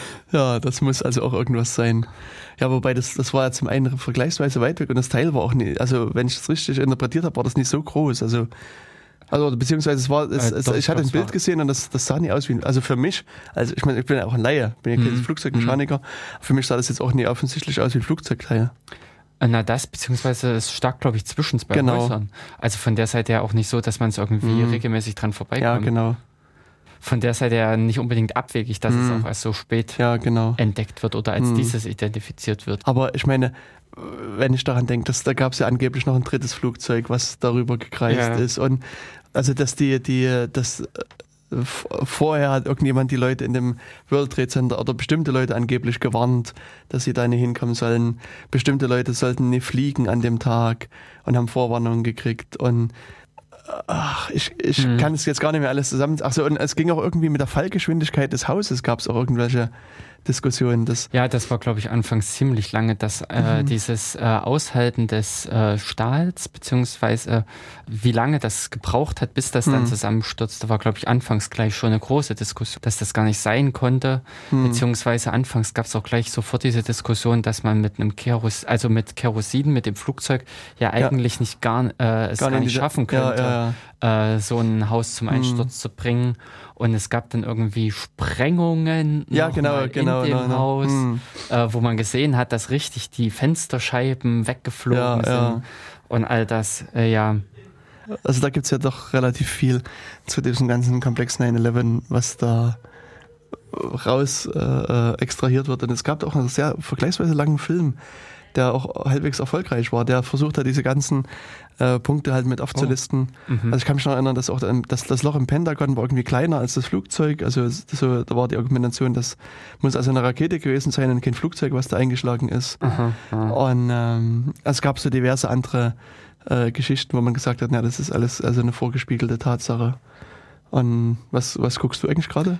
Äh, noch, nach, noch mal nach was den Verschwörungstheorien. Okay. Also äh, Und- auf mysteriöse Weise habe ich jetzt doch wieder äh, Internet. Hand, äh, Internet am Handy. hm, Das äh, heißt also, ähm, dass sie jetzt schon nicht mehr irgendwie am Telefon oder sowas hängen, sondern schon auf dem Weg hierher sind. Wir sollten dann wahrscheinlich schon langsam mal sagen oder uns verabschieden. ja. Und eine andere Sache, die halt jetzt vergleichsweise aktuell ist und auch also Gegenstand großer Diskussionen ist und wo man beweisen will, dass da irgendjemand anderes dahinter steckt, sind diese äh, Bombenanschläge beim Bostoner Marathon. Ja. Also da ist auch sozusagen, gibt es diverse Leute, also diverse, diverse Verschwörungstheoretiker, sag ich mal, die äh, ähm, hier also versuchen wollen zu zeigen, dass es da irgendwelche Unklarheiten, Ungereimtheiten gibt. Also es fängt, wo, also was ich, woran ich mich jetzt so erinnern kann, dass es gab an, an einer Stelle, es gibt ja sehr viel äh, Fotomaterial von dem ganzen Anschlag. Hm, äh, haben ja. ja. irgendwie tausend Leute da mit äh, Kameras also da gesessen und das alles fotografiert und äh, es gibt diesen einen vergleichsweise das bekannte Bild von diesem Menschen, der dem das halbe Bein abgerissen worden ist und der dann ins Krankenhaus halt geschafft, äh, geschafft worden ist. Und zum einen gab es sehr zeitig dann schon sozusagen die Theorie, dass derjenige genau der genau einer anderen Person entspricht, die einige Zeit vorher in Afghanistan das Bein verloren hat. Also dass das sozusagen äh, so in Anführungsstrichen ein Schauspieler gewesen Ja, ist, der ja. dem eh schon das Bein fehlt und der da quasi dort nochmal uns präsentiert Ah. wurde. Da ist es aber mittlerweile so, dass man da ziemlich genau, also die haben, sehen es im Gesicht sehr ähnlich. Also sozusagen auf den ersten Blick ist das sehr, sehr ähnlich, wobei dieser Soldat auf, aus Afghanistan, ich glaube, der hat irgendwie einen Finger oder zwei Finger verloren. Das ist also offensichtlich, dass dem anderen jetzt in Boston, dem diese Finger noch dran sind und so weiter. Also da gibt es also in der Tat einige Unterschiede. Und dann eine andere Theorie, die dann, äh, die ich halt auch gelesen habe, ist, dass, dass dieser Mensch mit ähm, also mit zwei Beinen, also mit einer Beinprothese da quasi hingelaufen ist Hm. und man versucht sozusagen in, innerhalb der Bilder zu konstruieren, also sozusagen diese Wahrheit zu konstruieren, dass er sich da ans Bein fasst, die Prothese abmacht und da eben so sein halb zerfetztes Bein da dran baut und, und sozusagen dann äh, das, das Schauspieler. Also das ist schon ziemlich, naja, sagen wir mal makaber, was das, äh, äh, was sich da so an, an Leuten, also Leute da ausdenken. Und, und es gibt dann halt auch so Sachen, dass ein, ein angeblich ein Mädchen dort, ich glaube, wo man zeigen kann, dass es irgendwie vorher bei einem, bei einem ähm, äh, anderen, bei einer anderen Sache umgekommen, Hm. äh, ich glaube erschossen worden oder so. Dies sieht man angeblich dann wieder bei dem Boston-Marathon. Und, und also, also wie gesagt, das ist also doch also äh, Also es ist interessant, was man dann plötzlich so an Theorien Ja, ja. Äh, konstruieren kann. genau. Ähm, Hm. Also es gibt auch so Sachen, ähm, dass der, also es gibt diese die Bilder der, äh, wo dieser Tamerlan Tsarnaev da schon auf der Bahre liegt hm. und quasi äh, obduktionsbereit ist. Und äh, diese Bilder werden halt gegenübergestellt anderen Bildern, wo er angeblich von der Polizei gerade festgenommen ist und noch in völlig normaler, also äh, völlig normal aussieht. Und, und da muss man aber wissen, dass quasi an dem Abend ist halt auch ein normaler Student da verhaftet worden, Hm. der da sich irgendwie komplett nackt ausziehen musste, weil die, Mhm. als sie noch auf der Suche nach dem anderen waren. Und von dem gibt's halt dieses Verhaftungsbild. Und das ist also auf der einen Seite dieser eine Student, der mit der Sache gar nichts zu tun hat, Mhm. und auf der anderen Seite halt der, dieser Tamalan. Mhm. Und, und dann versucht man halt auch hier wieder so einen Zusammenhang zu konstruieren. Also das ist schon, Mhm. Ja. also die Fantasie mancher Leute äh, reicht in der Beziehung schon recht weit. Ja, also das, das ist halt auch so, ein, so eine klassische Verschwörungstheorie. Ein Charakter, wir wollten ja auch noch ein bisschen den Charakter von Verschwörungstheorien, hat man ja jetzt so im Grunde Genau, schon. vielleicht können wir noch mal ein bisschen Musik machen und danach über den Charakter ah, reden. das, Da, weil wir haben ja so ein, also da, da schaffen wir es vielleicht noch, dass die zweite Musik anzuspielen, ehe die Sendung schon so plötzlich und überraschend wieder zu Ende ist. ich habe jetzt noch mal ein anderes Lied mit Abdu Day äh, mit dem Lied Libre, auch wieder geplündert oder geholt aus äh, Baixamento.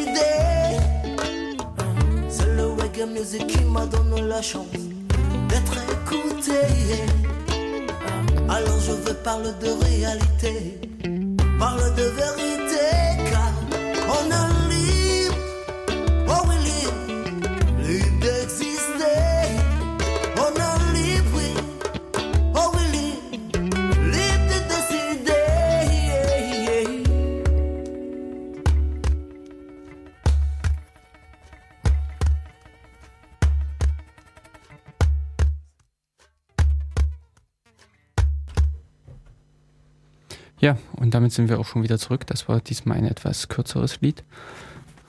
Bei der Zahl 23, also der 23. Datenkanal, den wir heute ausstrahlen. Genau. Wahrscheinlich der letzte. Genau. Danach ähm, werden wir hier Äh, abgeholt und ja. zu den üblichen anderen Leuten dann äh, eingeworfen. 23, woher kommt das? Das ist ja äh, so ein Teil dieser, ich sage jetzt mal, Zahlenmystik, Zahlentheorie in Anführungsstrichen. Oh, oh, oh, oh. Wobei bei 23 steckt ja in der Tat ein bisschen Zahlentheorie dahinter. Also, also zumindest äh, im Ansatz. Also 23 selbst kommt ja aus dem äh, Roman Illuminatus äh, von Robert Shee und Anthony Wilson. Also das ist ein, ein Buch, was so gerade in, in Hackerkreisen vergleichsweise Hm. bekannt und beliebt ist. Das ist also eine Trilogie. Da gibt es also viele Anlehnungen, die man auch so heute in der Hackerwelt findet. Also diesen, diesen ähm, goldenen Apfel zum Beispiel, also die, Gö- die Göttin Eris und, und eben halt auch die Zahl 23. Und Ja. ähm, 23 ist, ist, ist ins, also aus zahlentheoretischer Sicht sozusagen Ja, interessant, das war weil 23 ist eine Primzahl. 11, Zum einen, 13. ja, aber es ist nicht nur eine Primzahl, sondern sie setzt sich, also wenn man die so. 2 und die 3 nimmt, si- sind das wieder Primzahlen. Hm. Und wenn man die 2 und 3 addiert, erhält man wieder eine Primzahl. Primzahl, äh, ich weiß gar nicht, wie, äh, ob es. Also ja, Diese- 2 und das- 3 sind Prim Primzahl-Zwillinge, könnte man jetzt noch. Genau, genau, Und ich 3 und 5 wären auch Primzahl-Zwillinge. Aber ich glaube, bei den Zahlen ist das, glaube ich, also bei äh, Ja, 2 und 3 spielt das vielleicht noch nicht so die große Rolle. Nee, ich hätte jetzt noch gesagt, dass eben die Primzahl, dass zwei, die Addition zweier Primzahlen wiederum eine Primzahl ergibt. Das ist, glaube ich, nicht ungewöhnlich. Gibt es noch die andere Addition Primza- zweier äh, Primzahlen? Also wenn du 11 und 13 addierst, würde ich behaupten, kommt keine Primzahl raus. Ja, hast recht, nee. Also nur, Nee. ich müsste es nochmal genau prüfen. nee. Hm? Richtig, aber kann auch nie, weil du immer zwei äh, ungerade Zahlen Genau. addierst und äh, dem, äh, dementsprechend ergibt sich eine Eine gerade, gerade Zahl, Zahl. die wiederum den Teil Die der ist, zwei genau, hat. die ist halt sehr selten eine Primzahl. Ja, selten. Da müsste man. nee, an der Stelle stimmt. An der Stelle ist die 23 dann wirklich was Besonderes. Genau. Und es gibt nichts Vergleichbares. Wechseln wir in ein, einfach in ein anderes Zahlensystem und suchen uns eine neue. Ja, und in dem, in dem Buch halt gibt's halt so diverse Anlehnungen an die 23. Also angeblich sind alle großen Anarchisten am 23. Tag eines Monats gestorben. Dann eben diese zahlentheoretische Verknüpfung, was ich schon sagte. Und ja, und, jetzt sozusagen die 23 spielt dann halt äh, immer wieder mal auch eine Rolle. Also es gibt diesen äh, Karl Koch, Hm. der, und da sind wir eigentlich jetzt schon wieder beim Thema Verschwörungstheorie, um dessen Tod und auch zum Leben zum Teil sich auch ein bisschen eine Verschwörungstheorie rankt. Also der Karl Koch war eine, ein Mitglied des, äh, äh, des CCC seinerzeit, hat sich so ein bisschen mit, mit dem, was man heute als Smart Cards kennt, beschäftigt. Hm. Und ähm, hat äh, meines Wissens, äh, jetzt muss ich nur überlegen, dass ich nicht die beiden Leute verwechsle, eine Diplomarbeit geschrieben. Ach nee, nee, nee, das war jemand anderes. Nee, ist, ich verwechsel das gerade, das habe ich mir nicht gerade gedacht. Also Karl Koch war jetzt, es war beka wurde bekannt durch diesen sogenannten KGB-Hack. Ich hatte das jetzt den, äh, mit, mit anderem verwechselt. Der hat also mit ähm, ein paar anderen Leuten versucht, im Auftrag des KGBs sozusagen zu hacken und hat dann auch ähm, diese Informationen versucht an den KGB zu verkaufen. Ähm, der äh, Clifford Stoll, der vielleicht einigen was sagen könnte, der ist berühmt geworden durch das Buch ähm, irgendwas mit Kakuseck, ähm, also, Mhm. also Kuckucksei heißt das im Deutschen. Also der hat dann sozusagen nochmal nach, also, also der hat sozusagen diese Hacker da in dem Entdeckt. entdeckt Hm. und enttarnt sozusagen. Und er hat dann dazu später irgendwie ein Buch geschrieben. Und ich glaube, er hat auch also mehrere Bücher geschrieben. Mhm. Der eben Karl Koch hat dann versucht, halt, also der war halt so ein bisschen, zumindest wenn man den, den Darstellungen glauben kann, auch ein bisschen in diesem Buch Illuminatus gefangen. Also der hat auch eben dran geglaubt, dass die Welt von Illuminaten beherrscht wird. Und hat dann versucht, die auch irgendwie äh, zu besiegen.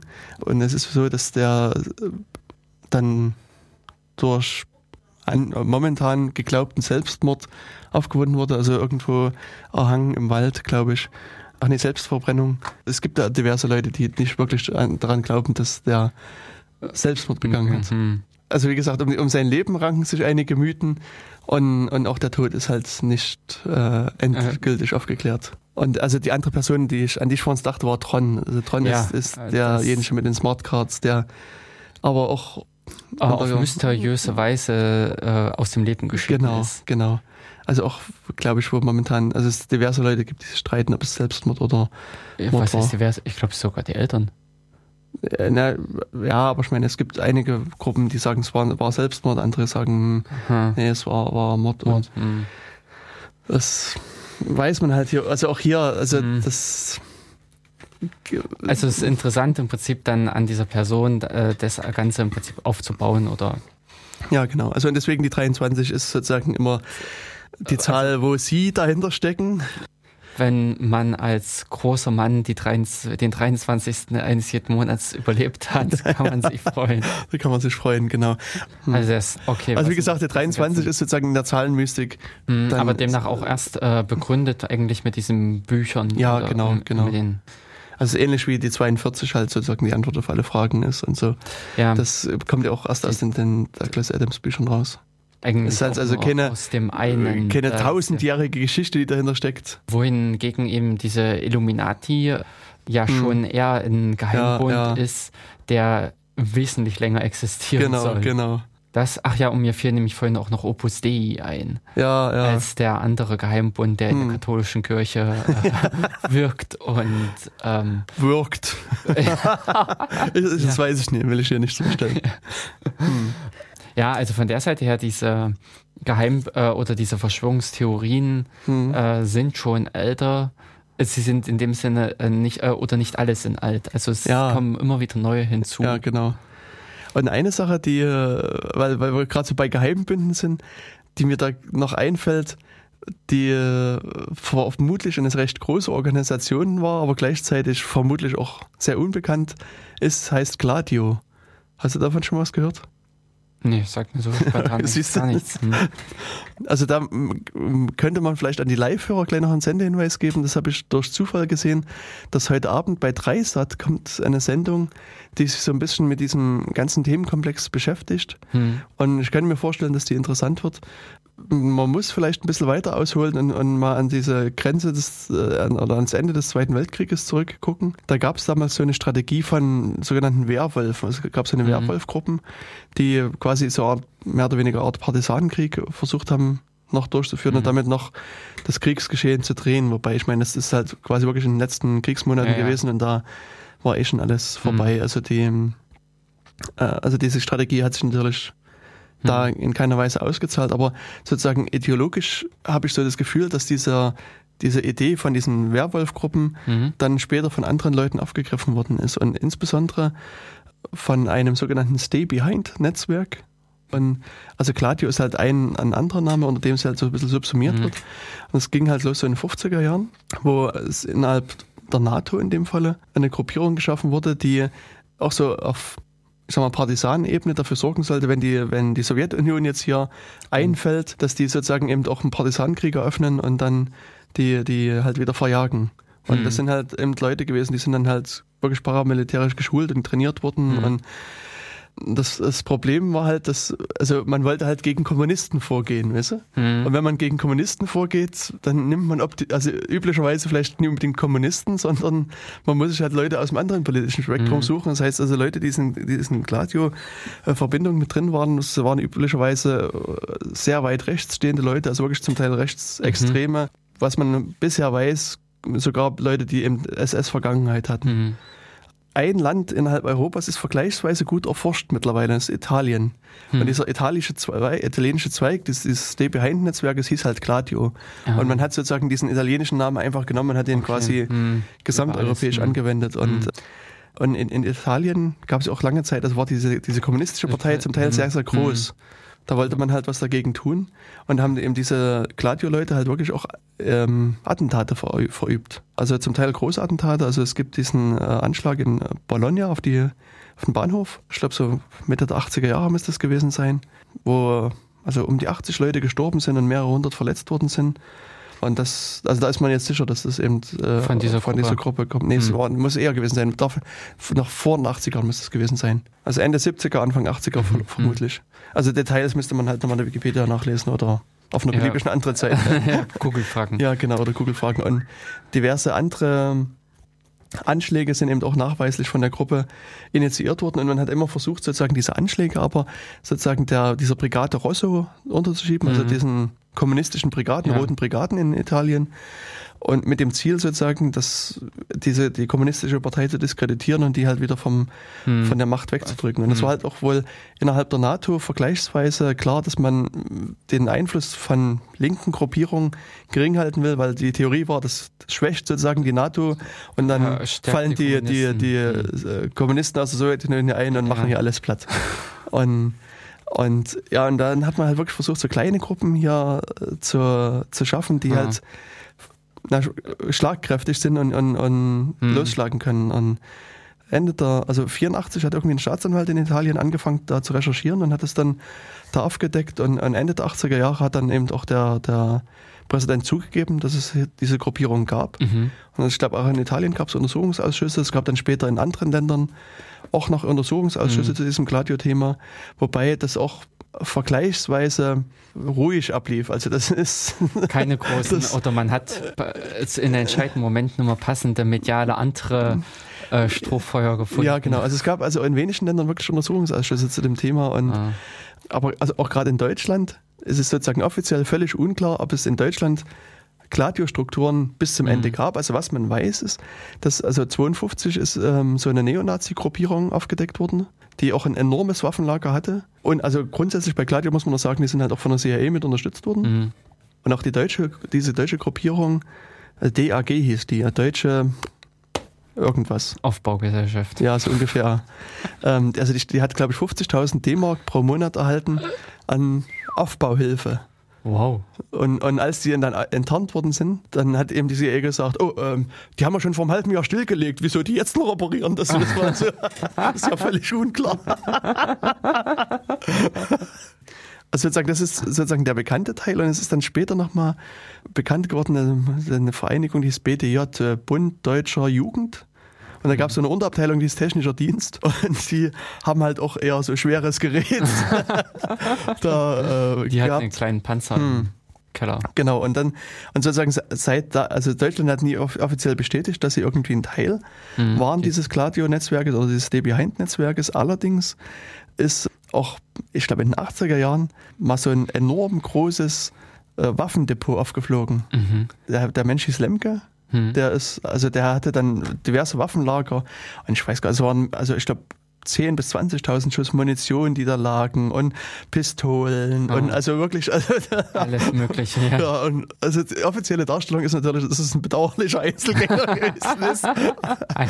Und also, aber Experten sagen heute, das ist sehr, also sehr naheliegend, dass er halt auch so ein Teil von diesem, äh, von diesen Gladio-Strukturen gewesen ist, weil er auch eben sehr, also rechtsradikal war, also von der Einstellung her. Und der ist halt verhaftet worden, sollte wollte halt auch aussagen und am Tag vorher oder ist er halt ah. in seiner Gefängniszelle gefunden worden. Ah.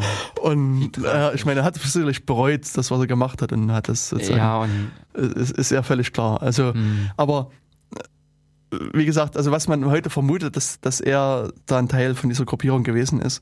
ja. Und ähm, Und gerade jetzt aktuell äh, läuft halt in, in ähm, Luxemburg ein Prozess gegen zwei Polizisten, denen halt vorgeworfen wird, auch so terroristische Aktivitäten da unternommen zu haben, also halt wirklich Anschläge ausgeführt zu haben. Der Prozess köchelt so, so ein bisschen vor sich hin. Also, und es wird Ja, es- eigentlich, man kann sagen, von Prozesstag zu Prozesstag wird es da spannender. Ich weiß gar nicht, wann ich irgendwie auf diesen Prozess aufmerksam geworden bin. Jedenfalls, irgendwann kam ein, so ein deutscher Historiker, Kramer heißt der, dahin und hat halt unter Eid halt ausgesagt. Und zwar, seine Aussage war, dass er, dass, oder dass sein Vater der Koordinator in Deutschland von dem Stay Behind Netzwerk gewesen Mhm. ist.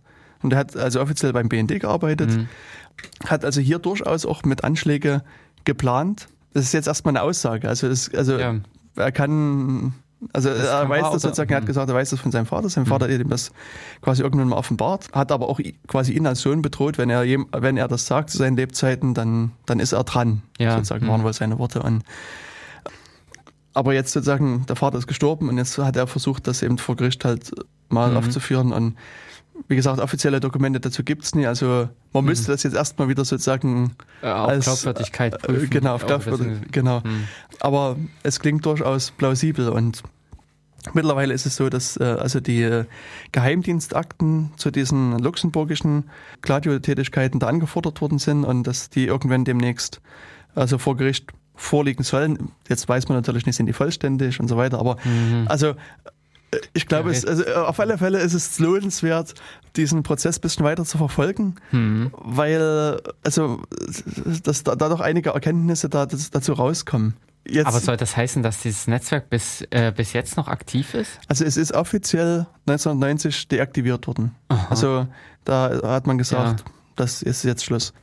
Jetzt könnte man wieder sozusagen versuchen, ein bisschen zu theo theo theoretisieren und sich zum Beispiel die NSU-Gruppierung anschauen, Hm. die durchaus auch dieses Werwolf-Prinzip beziehungsweise dieses Stay-Behind-Prinzip so ein bisschen, äh, ich meine, gut, die haben jetzt natürlich keine, gegen keine äh, Invasoren gekämpft, aber die haben zumindest sozusagen aus ihren Augen halt auch das so ein Äh. bisschen umgesetzt. Na, also, dass sie so eine Zelle gewesen Genau. sind. Ach ich meine, sie haben ja. sicherlich, sie Hm. waren nicht Teil des Gladionex-Netzwerkes, aber Nee. sozusagen, man könnte auch hier sozusagen so eine Struktur vielleicht versuchen zu unterstellen.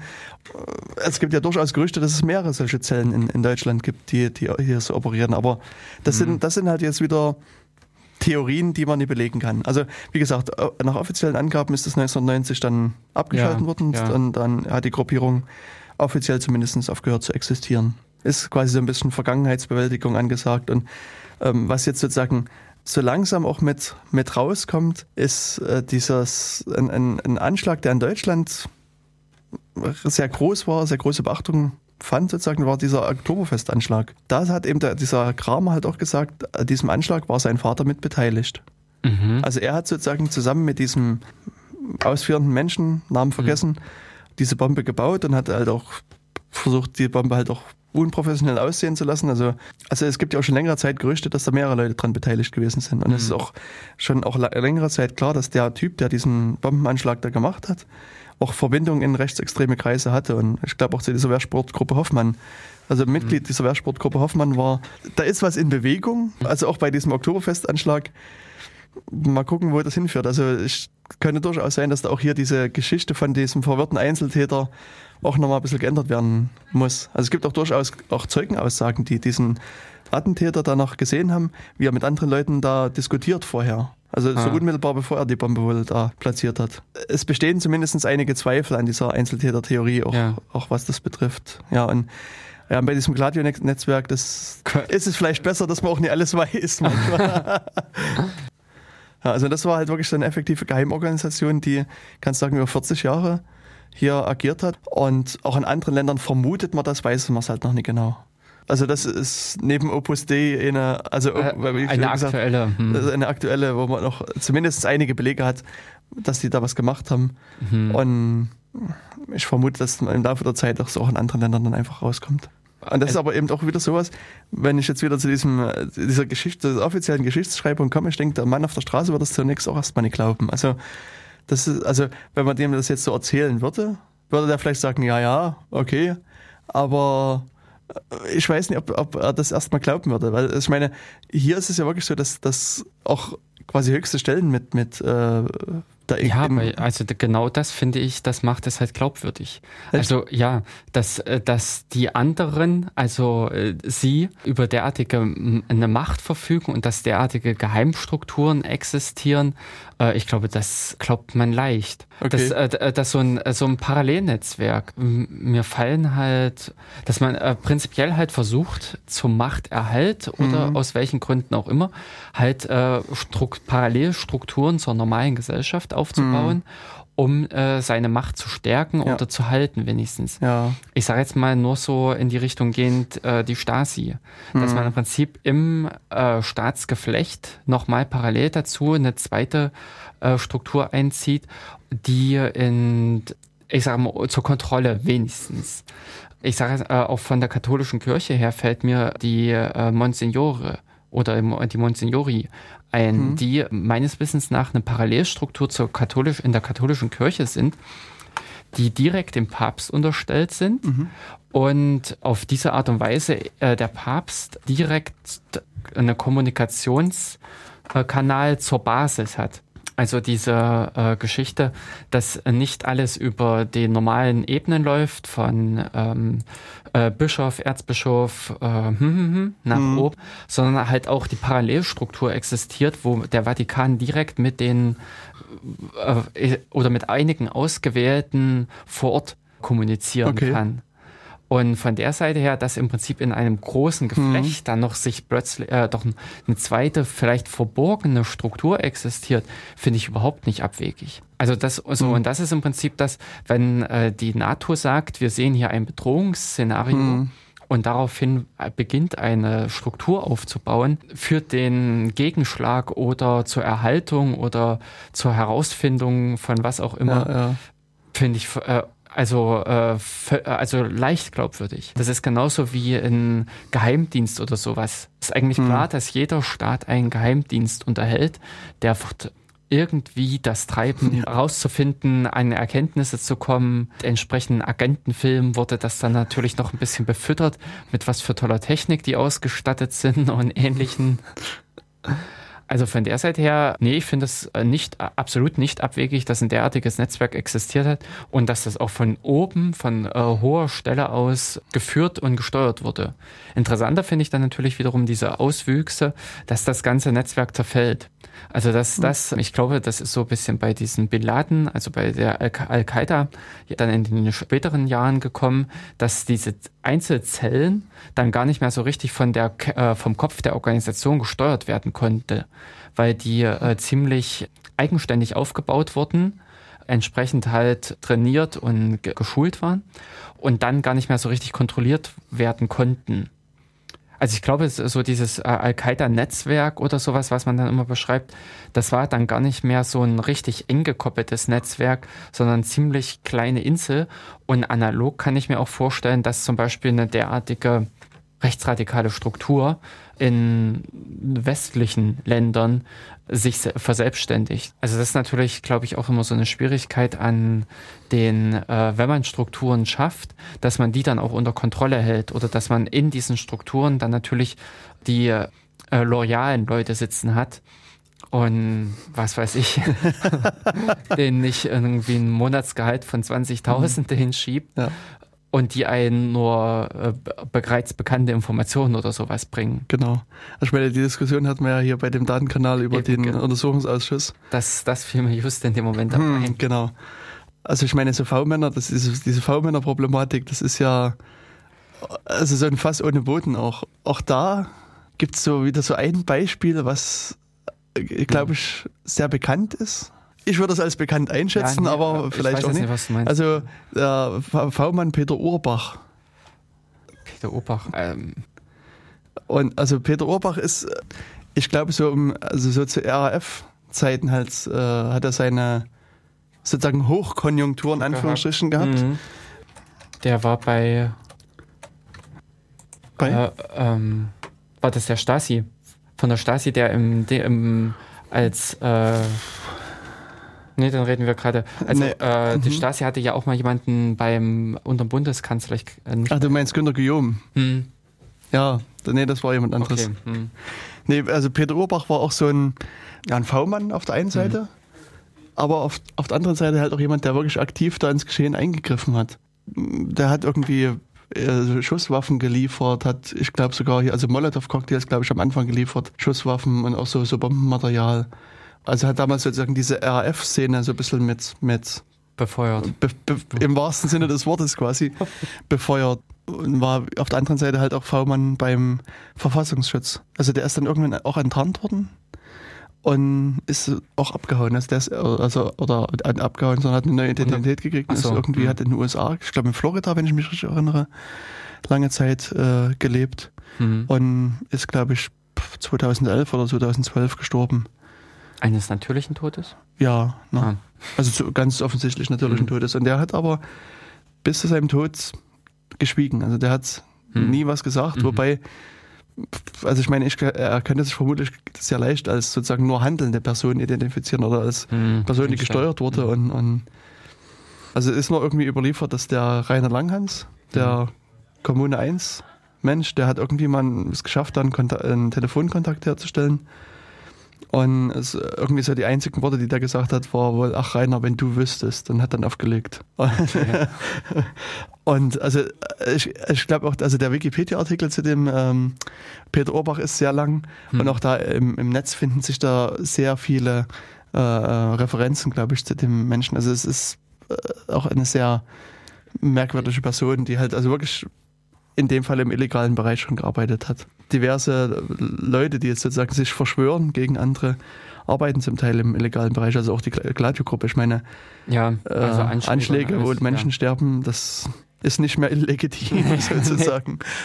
Ich denke, Verschwörungstheorien könnte man hier noch auch eine ganze Reihe äh, mit aufmachen. Also insbesondere auch so Sachen, was ich äh, interessant finde, sind so Sachen, wo du am am Anfang vielleicht immer mal irgendwas hörst und denkst, naja, Blödsinn, das, das ist eine Verschwörungstheorie. Ja, ja, genau. Und irgendwann, manchmal setze ich mich halt eine ruhige Minute hin und fange dann an, mal ein bisschen hier und da nachzulesen, kaufe mir vielleicht ein Buch und, und, Mhm. und versuche halt ein bisschen ein paar Fakten zu prüfen und dann stellst du fest, naja, Also so abwegig äh, ist es so abwegig nicht. ist es genau, Ja. genau, so abwegig ist es gar nicht. Ja. Und dann, Ja, aber dies, äh, diesbezüglich fiel mir jetzt auch gerade nochmal ein, äh, ob ich, äh, ich hatte anfangs noch überlegt, ob man und diese ganze Thematik auch diese Aluhelm-Fraktion mitpacken könnte.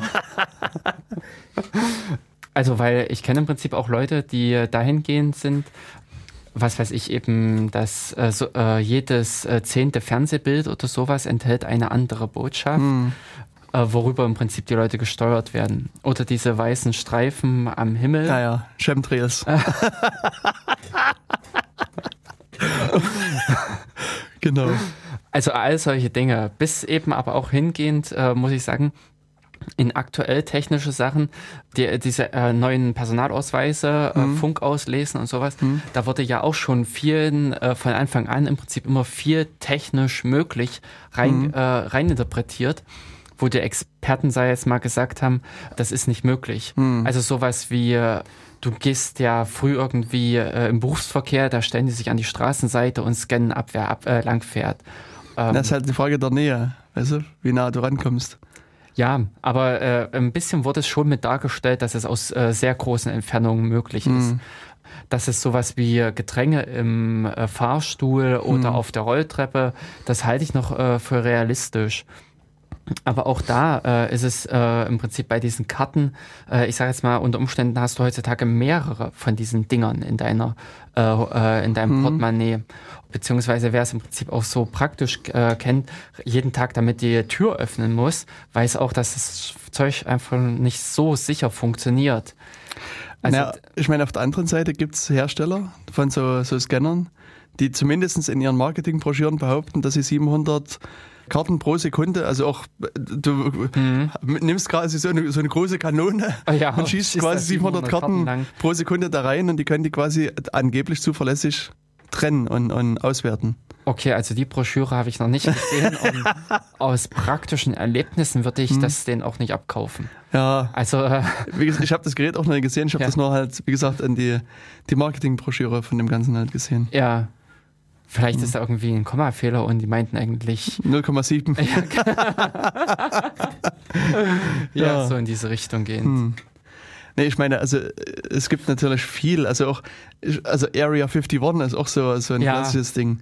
Und also auch, auch diese Chemtrails, also das, was du gesagt hast, die Kondensstreifen, die angeblich irgendwelche gefährlichen Chemikalien enthalten, die uns steuern oder äh, Leute, die Sachen ins Trinkwasser gießen, um uns gefügig zu machen und so weiter. Wobei, also das ist eben auch sowas, also gerade dieses, dieses mit ins Trinkwasser gießen, es gab ja dieses MK-Ultra-Programm von, von den Amerikanern, so in den auch 50er Jahren müsste es gewesen sein, wo die sehr lange mit, mit ähm, Drogen quasi experimentiert haben und versucht haben, Menschen da über Drogen gefügig zu machen. Und, und das ist belegt und wo auch, also, Ja. also wo ziemlich krasse Versuche auch gemacht worden sind. Und, und. Ich sag mal, insofern Es ist, ist sozusagen abwegig. dieser, dieser Weg, mal irgendwas ins Trinkwasser zu gießen, gar nicht mehr so weit. Und deswegen könnte man hier schon sagen, naja, Es ist einmal passiert, ja. es kann auch ein zweites Mal. ja, ich meine, es gab, war da nicht so ein Breitbandding, sondern wie gesagt, es wurden sozusagen Versuche an einzelnen Menschen da gemacht. Und Mhm. hier müsste man ja quasi eine gesamte Bevölkerung steuern, aber Mhm. Also- Also heutzutage nicht mehr als so schwierig an. Also ich würde behaupten, dass die äh, chemischen, also die Pharmaindustrie hat sich natürlich weiterentwickelt ja. und das in gewisser Weise sehe ich das überhaupt nicht als Ja, abwegig genau. an. Ich meine, auf der anderen Seite könnte man auch so argumentieren, dass man sagt, na, so, solche Theorien wie Chemtrails oder Area 51 werden einfach gezielt in die Bevölkerung eingestreut, damit die was hat, um sich zu beschäftigen Ja. und von der wahren Verschwörung abgelenkt ist. Genau, aus der Verschwörungstheorie heraus eine neue Verschwörungstheorie Genau. aufzubauen. Ja, das kann ja durchaus ganz geschickt sein. Ja, das stimmt natürlich. Da, dass man im Prinzip somit sich äh, eigentlich sich selbst beschäftigt, beziehungsweise dem Volk äh, seine Beschäftigung gibt, Genau, damit es im Prinzip nicht auf dumme Gedanken kommt. so ist es. Hm, also das äh, ist durchaus näher, näher zu verachten. ja, Ja, also unsere Sendezeit geht schon wieder so langsam zu Ende. Ähm. Ich würde nochmal also hinweisen auf die Sendung heute Abend, also bei Dreisat. Dreisat, also wer heute Abend sozusagen Fernseher zur Hand hat, kann sich das angucken. Ich kenne die Sendung nicht, aber ich vermute, es wird interessant und man Mhm. kann sicherlich in den nächsten paar Tagen dann auch noch die online anschauen. Hm. Ansonsten diese ganze äh, Gladio-Geschichte über die Berichte der Markus Kompa sehr, bei, bei Telepolis sehr intensiv. Und auch die, das Luxemburger Wochenblatt, da kann man das alles also auch en Detail nachlesen. Oh ja, ansonsten, pff, das sind so die Sachen, die mir jetzt noch Mhm. einfallen. Hm. Ansonsten so aktuelle Veranstaltungshinweise habe ich gerade Doch, fällt mir keine. eigentlich ganz spontan ein, denn es ist jetzt äh, fast 17 Uhr, also wir sind pünktlich dran zur Ankündigung des Lukrillens. Also heute 19 Uhr wird wieder die Lukrillen, ich Hm. glaube das erste Mal diese Saison. Und in dem Sinne, in der nächsten Sendung, die, es gibt Themen, Ideen, aber eigentlich können wir die ja auch verwerfen. Ich denke mal, hinter der Tür werden schon gewisse Leute auf uns warten. Genau. Deshalb äh, ja, wünschen wir euch noch eine Eine schöne, schöne Zeit. Zeit. Ich hoffe, ihr lasst euch, habt euch nicht zu sehr verschwören lassen von uns. Und ja, dann bis zur nächsten Sendung. Die Nummer 24 ist dann am Start. Okay, tschüss. Tschüss.